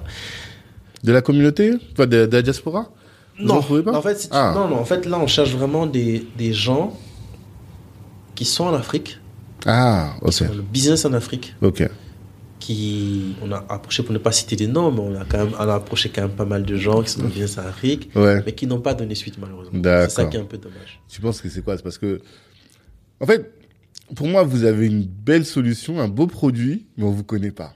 Je sais pas comment est-ce que vous êtes arrivé jusqu'à mes oreilles, tu vois, mais on vous connaît pas assez. Tu vrai, vois pas. Mais j'ai cherché, c'est ton premier podcast. Tout à fait. Et euh, même euh, quand on tape DanaPay sur euh, sur Google, il n'y a pas énormément d'occurrences. Donc il y a un vrai travail. Je pense que quand les gens verront, s'ils t'écoutent, parce qu'en plus, t'as un message. Tu vois, tu viens pas juste en disant je, vais- je viens faire mon braquage, là je vais prendre euh, ma boîte, la, la monter.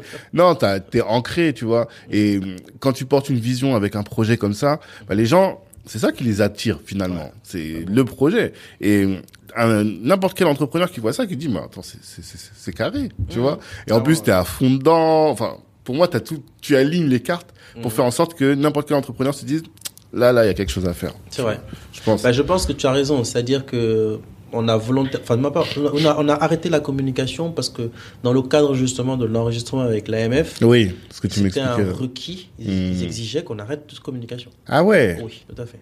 d'accord. Donc ça fait partie, ça fait partie du process. Et comment ça s'est passé ça? Quand t'as découvert ça, t'as dû être abattu, non? Quand euh, Ah, tu sentais que ça allait arriver, tu t'étais Non, préparé? En fait, c'est surtout qu'on pensait que ça allait prendre 4 mois. D'accord. Est-ce que tu peux expliquer ce qui s'est passé pour que les gens sachent? Ouais. En fait, concrètement, on avait déjà une base clientèle qui avoisinait les 400 personnes. Mhm. Euh, on commençait à avoir, on avait à peu près 30% des gens qui sont venus par du bouche à oreille. Ok. Déjà du B2B, c'était déjà votre. Non, là, à l'époque, c'était vraiment du C2C, c'était Ah, vraiment du transfert. ok. d'accord. On n'avait pas encore envisagé à l'époque. Mais on avait déjà donc une base clientèle, donc on avait, on avait déjà un début quelque chose. On avait déjà un premier business angel. Mhm. Donc, euh, vraiment, on commençait à construire nos métriques, quoi. On s'apprêtait à passer à un next step. On s'est dit, ah, là, on va rentrer en phase de site dans pas longtemps. Et, mais on, on- on sentait la loi venir. La loi. Et après, la loi, en décembre, euh, non, la loi est tombée en mars, si je ne me trompe pas. Ok. Et elle disait qu'en décembre, il fallait tout arrêter. Hmm.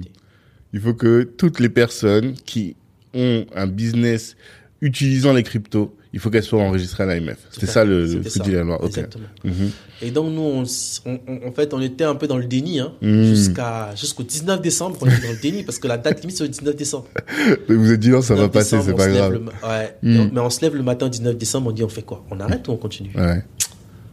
On s'est concerté, on a dit, bon, c'est bon, on arrête. Hmm. Donc la pause. Plus rien sur les réseaux, les, fermer les, les, les Ferme, services, on tout. On a tout fermé, du jour Oh là là. On a tout fermé.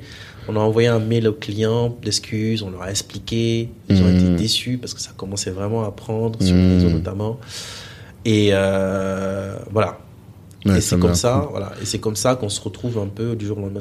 Après, on se dit Décembre 2020, c'était? Décembre 2019. Ouais. Alors donc, après, il y a eu le confinement en plus. Après, il y a le confinement. Donc, Mm. nous, on se dit. Se- Ah non, non, attends. C'était décembre. Je raconte Décembre 2019. Euh, Ouais, c'est 2020, pardon. Ah, C'était 2020, bien décembre 2020. Ok, d'accord. le confinement nous a aidés, hein, par contre. Ouais, en quoi? Ça vous a focus? Non, en fait, le confinement, c'est, tu sais, ça a obligé tout le monde d'être un peu sur le digital. Donc, les gens qui allaient euh, Ah, faire le transfert oui, d'argent oui, au sûr. quartier, tout ça, puis, Mm. bon, maintenant, ils cherchaient à le faire sur Internet. Bien sûr, bien Donc, du sûr. coup, pour nous, c'était, une bonne chose. Ouais, Voilà. d'accord. Bon, après, pas, on n'a pas, on n'a pas, on n'avait pas assez de chiffres pour voir un, imp- un impact direct. Mhm. Mais clairement, je pense que oui, ça nous a, ça a été Mhm. plutôt positif pour nous. Comme beaucoup d'en- d'entreprises dans le digital. D'accord, ok. Donc tu es en train d'expliquer, euh, 19 décembre, vous dites, bon, là on, on ferme tout. Et qu'est-ce que vous faites après?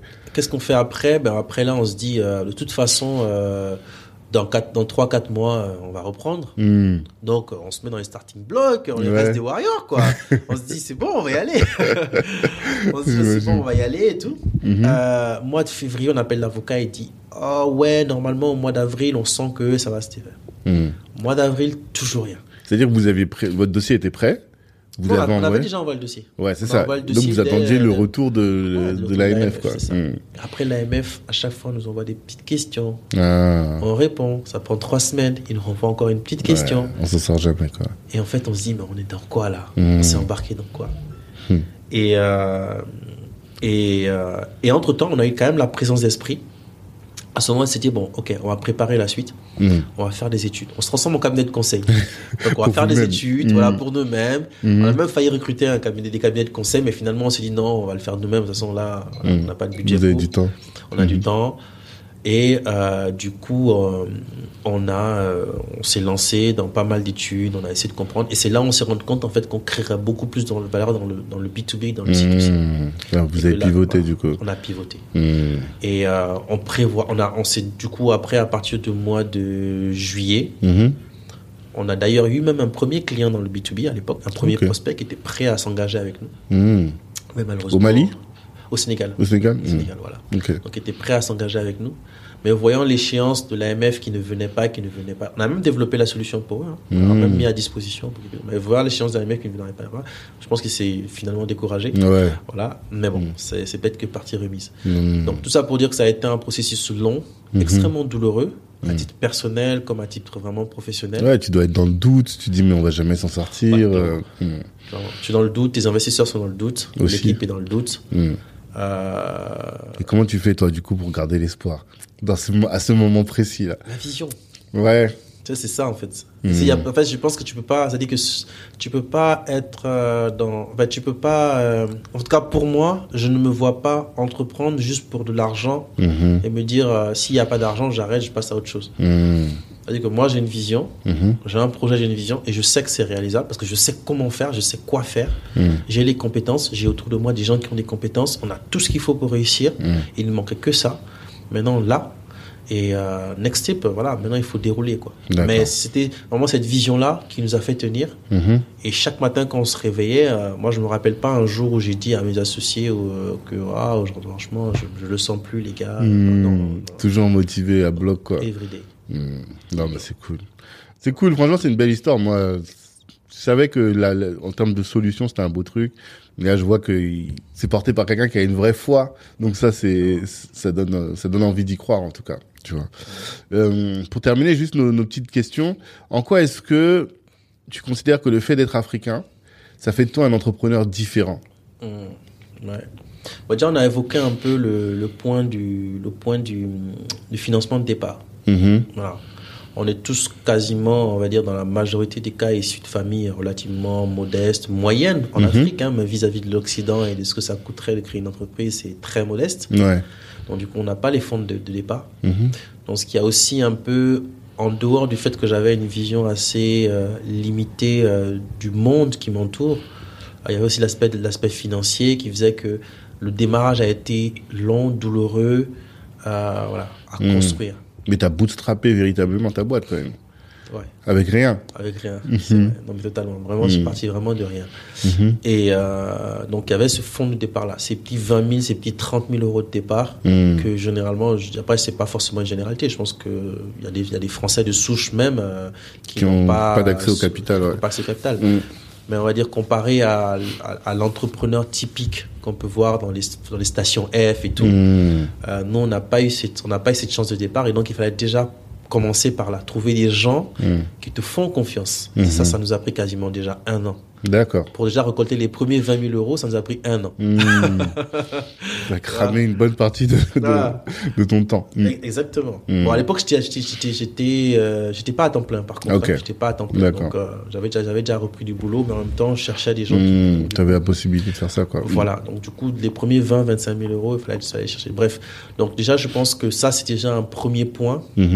Qui fait que, en tant qu'entrepreneur africain, c'est pas facile. Maintenant, ce Mhm. n'est pas une excuse. Je pense Ouais. que euh, ce n'est pas du tout une excuse, hein, clairement. Mhm. Euh, le deuxième point, euh, je pense que ce qui nous caractérise le plus, c'est qu'on a beaucoup de problèmes à résoudre. C'est Ouais. une chance. D'accord. Non, c'est vrai. Parce qu'en fait, euh, entreprendre part de quoi? C'est-à-dire que tu prends un persona, Mhm. assez basiquement, tu identifies son problème, tu trouves des solutions. Mhm. En Afrique, on n'a que des problèmes. oui, je vois ce que tu veux C'est ce que dire. je veux dire. Donc, tu as plein de solutions à apporter. Voilà, en fait, je Mm. ne vais pas dire problème. Le terme le plus approprié serait problématique. C'est-à-dire qu'on a beaucoup de problématiques qu'il faut qu'on résolve. Les problématiques d'infrastructure, d'accès à l'eau, l'alimentation, les routes, euh, le paiement. Mais à tous les niveaux, il y a des problématiques. D'accord. Et la chance qu'on a, c'est que, enfin, c'est une chance, c'est pas une chance, mais la chance qu'on a aussi, c'est qu'il y a un boulevard. Pourquoi? Parce que la plupart des entrepreneurs sont sur des choses assez classiques finalement. Mhm. Quand tu vas en Afrique, tu prends l'entrepreneur de base, c'est euh, l'immobilier, c'est euh, le l'agriculture, c'est donc c'est assez basique au final. Mhm. Et surtout pour l'entrepreneur africain de la diaspora, la chance qu'on a, c'est qu'on a on est un peu dans les deux mondes, c'est-à-dire qu'on voit un peu ce qui se passe ailleurs, Ouais, on le clairement. vit au quotidien. Ouais, ouais. On a des smartphones, on a des applications, tous les Mhm. jours on le vit vraiment au quotidien, contrairement à celui qui est en Afrique qui a son smartphone mais qui ne veut pas utiliser les applications comme Ouais, on dit, tu vois. bien sûr. Donc du coup on a quand même une vision sur, enfin on a, on a une longueur d'avance Mhm. et donc ce qui fait que ben, on peut aller dans le domaine de l'agriculture et apporter de l'intelligence artificielle. Mhm. D'accord. Donc je pense que on a un peu cette, cette double chance là, c'est-à-dire qu'il y a beaucoup de choses à faire Mhm. et on a toute une palette de possibilités. Voilà. Maintenant, effectivement, il faut résoudre le problème de départ qui est euh, le financement. Le et ça, je pense que, en tout cas, moi, la solution que j'ai trouvée, c'est un, avoir une vision, l'apporter et être vraiment engagé, montrer aux gens que tu es personnellement engagé Mhm. et taper aux portes de la diaspora. Quoi. Et je pense que la Mm. diaspora, aujourd'hui, on a marre d'envoyer de l'argent en Afrique juste pour nourrir. Ouais. La diaspora aimerait investir. Ok. Et donc là, votre capital est encore ouvert? Ou Oui, il est encore ouvert. Bon, aujourd'hui, on est passé à une autre étape, c'est-à-dire qu'on a, il y a la phase de Love Money, effectivement, où le, le ticket d'entrée était à 2500 euros. Mhm. Aujourd'hui, on cherche des investisseurs plutôt pour un ticket d'entrée à 20 000 euros. Mhm. Pour quelle raison? C'est qu'on a déjà beaucoup d'investisseurs à gérer. Ouais. Tous les jours, C'est dur, hein. Ben facile. oui. Donc, Ouais, ouais, clairement, Il y a beaucoup de gens qui refusent ça, les poules d'investissement. Enfin, c'est- c'est multiple parce qu'ils se disent s'il faut que je parle avec euh, 100 personnes, c'est pas, facile. Voilà. Maintenant, nous, on n'avait pas le choix. Et bon, ça a été aussi positif parce que finalement, dans les, la trentaine d'investisseurs qu'on a eu un peu en Love Money, là, Mhm. euh, il y en a peut-être 5 ou 6 qui nous ont posé problème. Mhm. Les autres, on n'entend quasiment pas parler. Ouais. Et il y en a quelques-uns parmi ces gens-là qui sont aussi des investisseurs actifs. Mhm. Ouais, qui vous ouvrent des, des portes, qui vous apportent des Voilà, je opportunités. prends par exemple le cas euh, de Ali Koulibaly, qui est euh, un gars de la diaspora, enfin un malien de la diaspora qui est né ici, Mhm. qui a envie d'investir, qui a investi chez nous, qui nous aide, qui, qui est aussi juriste, donc qui nous aide pas mal sur le ju- juridique. Mm. euh, euh, euh, Soumaoro, qui est, qui est au Sénégal, lui aussi qui est juriste à Dakar, donc qui nous, qui nous aide aussi sur les, sur les affaires, Mm. les affaires en Afrique. Ouais. Nitael, bref. Donc il y a des, il y a, il y a des, des investisseurs qui Mm. nous aident donc au quotidien, tu vois. Donc, Ouais. du coup, voilà. Donc il n'y a pas que les aspects négatifs mais il y a aussi beaucoup de positifs. Ok. Voilà. Donc, euh, voilà. Donc, pour vraiment résumer, euh, en tant qu'entrepreneur africain, je pense que c'est un peu cette, euh, ce triptyque-là, c'est-à-dire Mhm. il y a des problèmes, il y a tout un ensemble de choses qu'on sait faire, on Mhm. manque de financement, mais il y a des solutions. Mhm. Et c'est ça, je pense, qui nous caractérise un peu par rapport à l'entrepreneur classique. euh. D'accord. Ok. Et euh, je te parlais tout à l'heure des problèmes de santé mentale des entrepreneurs liés à cette charge qu'on pèse, à, à toutes les obligations et même à tous les espoirs qui portent sur nous. Là, tu vois, tu as une centaine de personnes qui, Ah, ouais, qui, une trentaine pardon de personnes qui espèrent sur toi. Comment tu fais pour euh, garder le, le, le cap, pour euh, rester équilibré?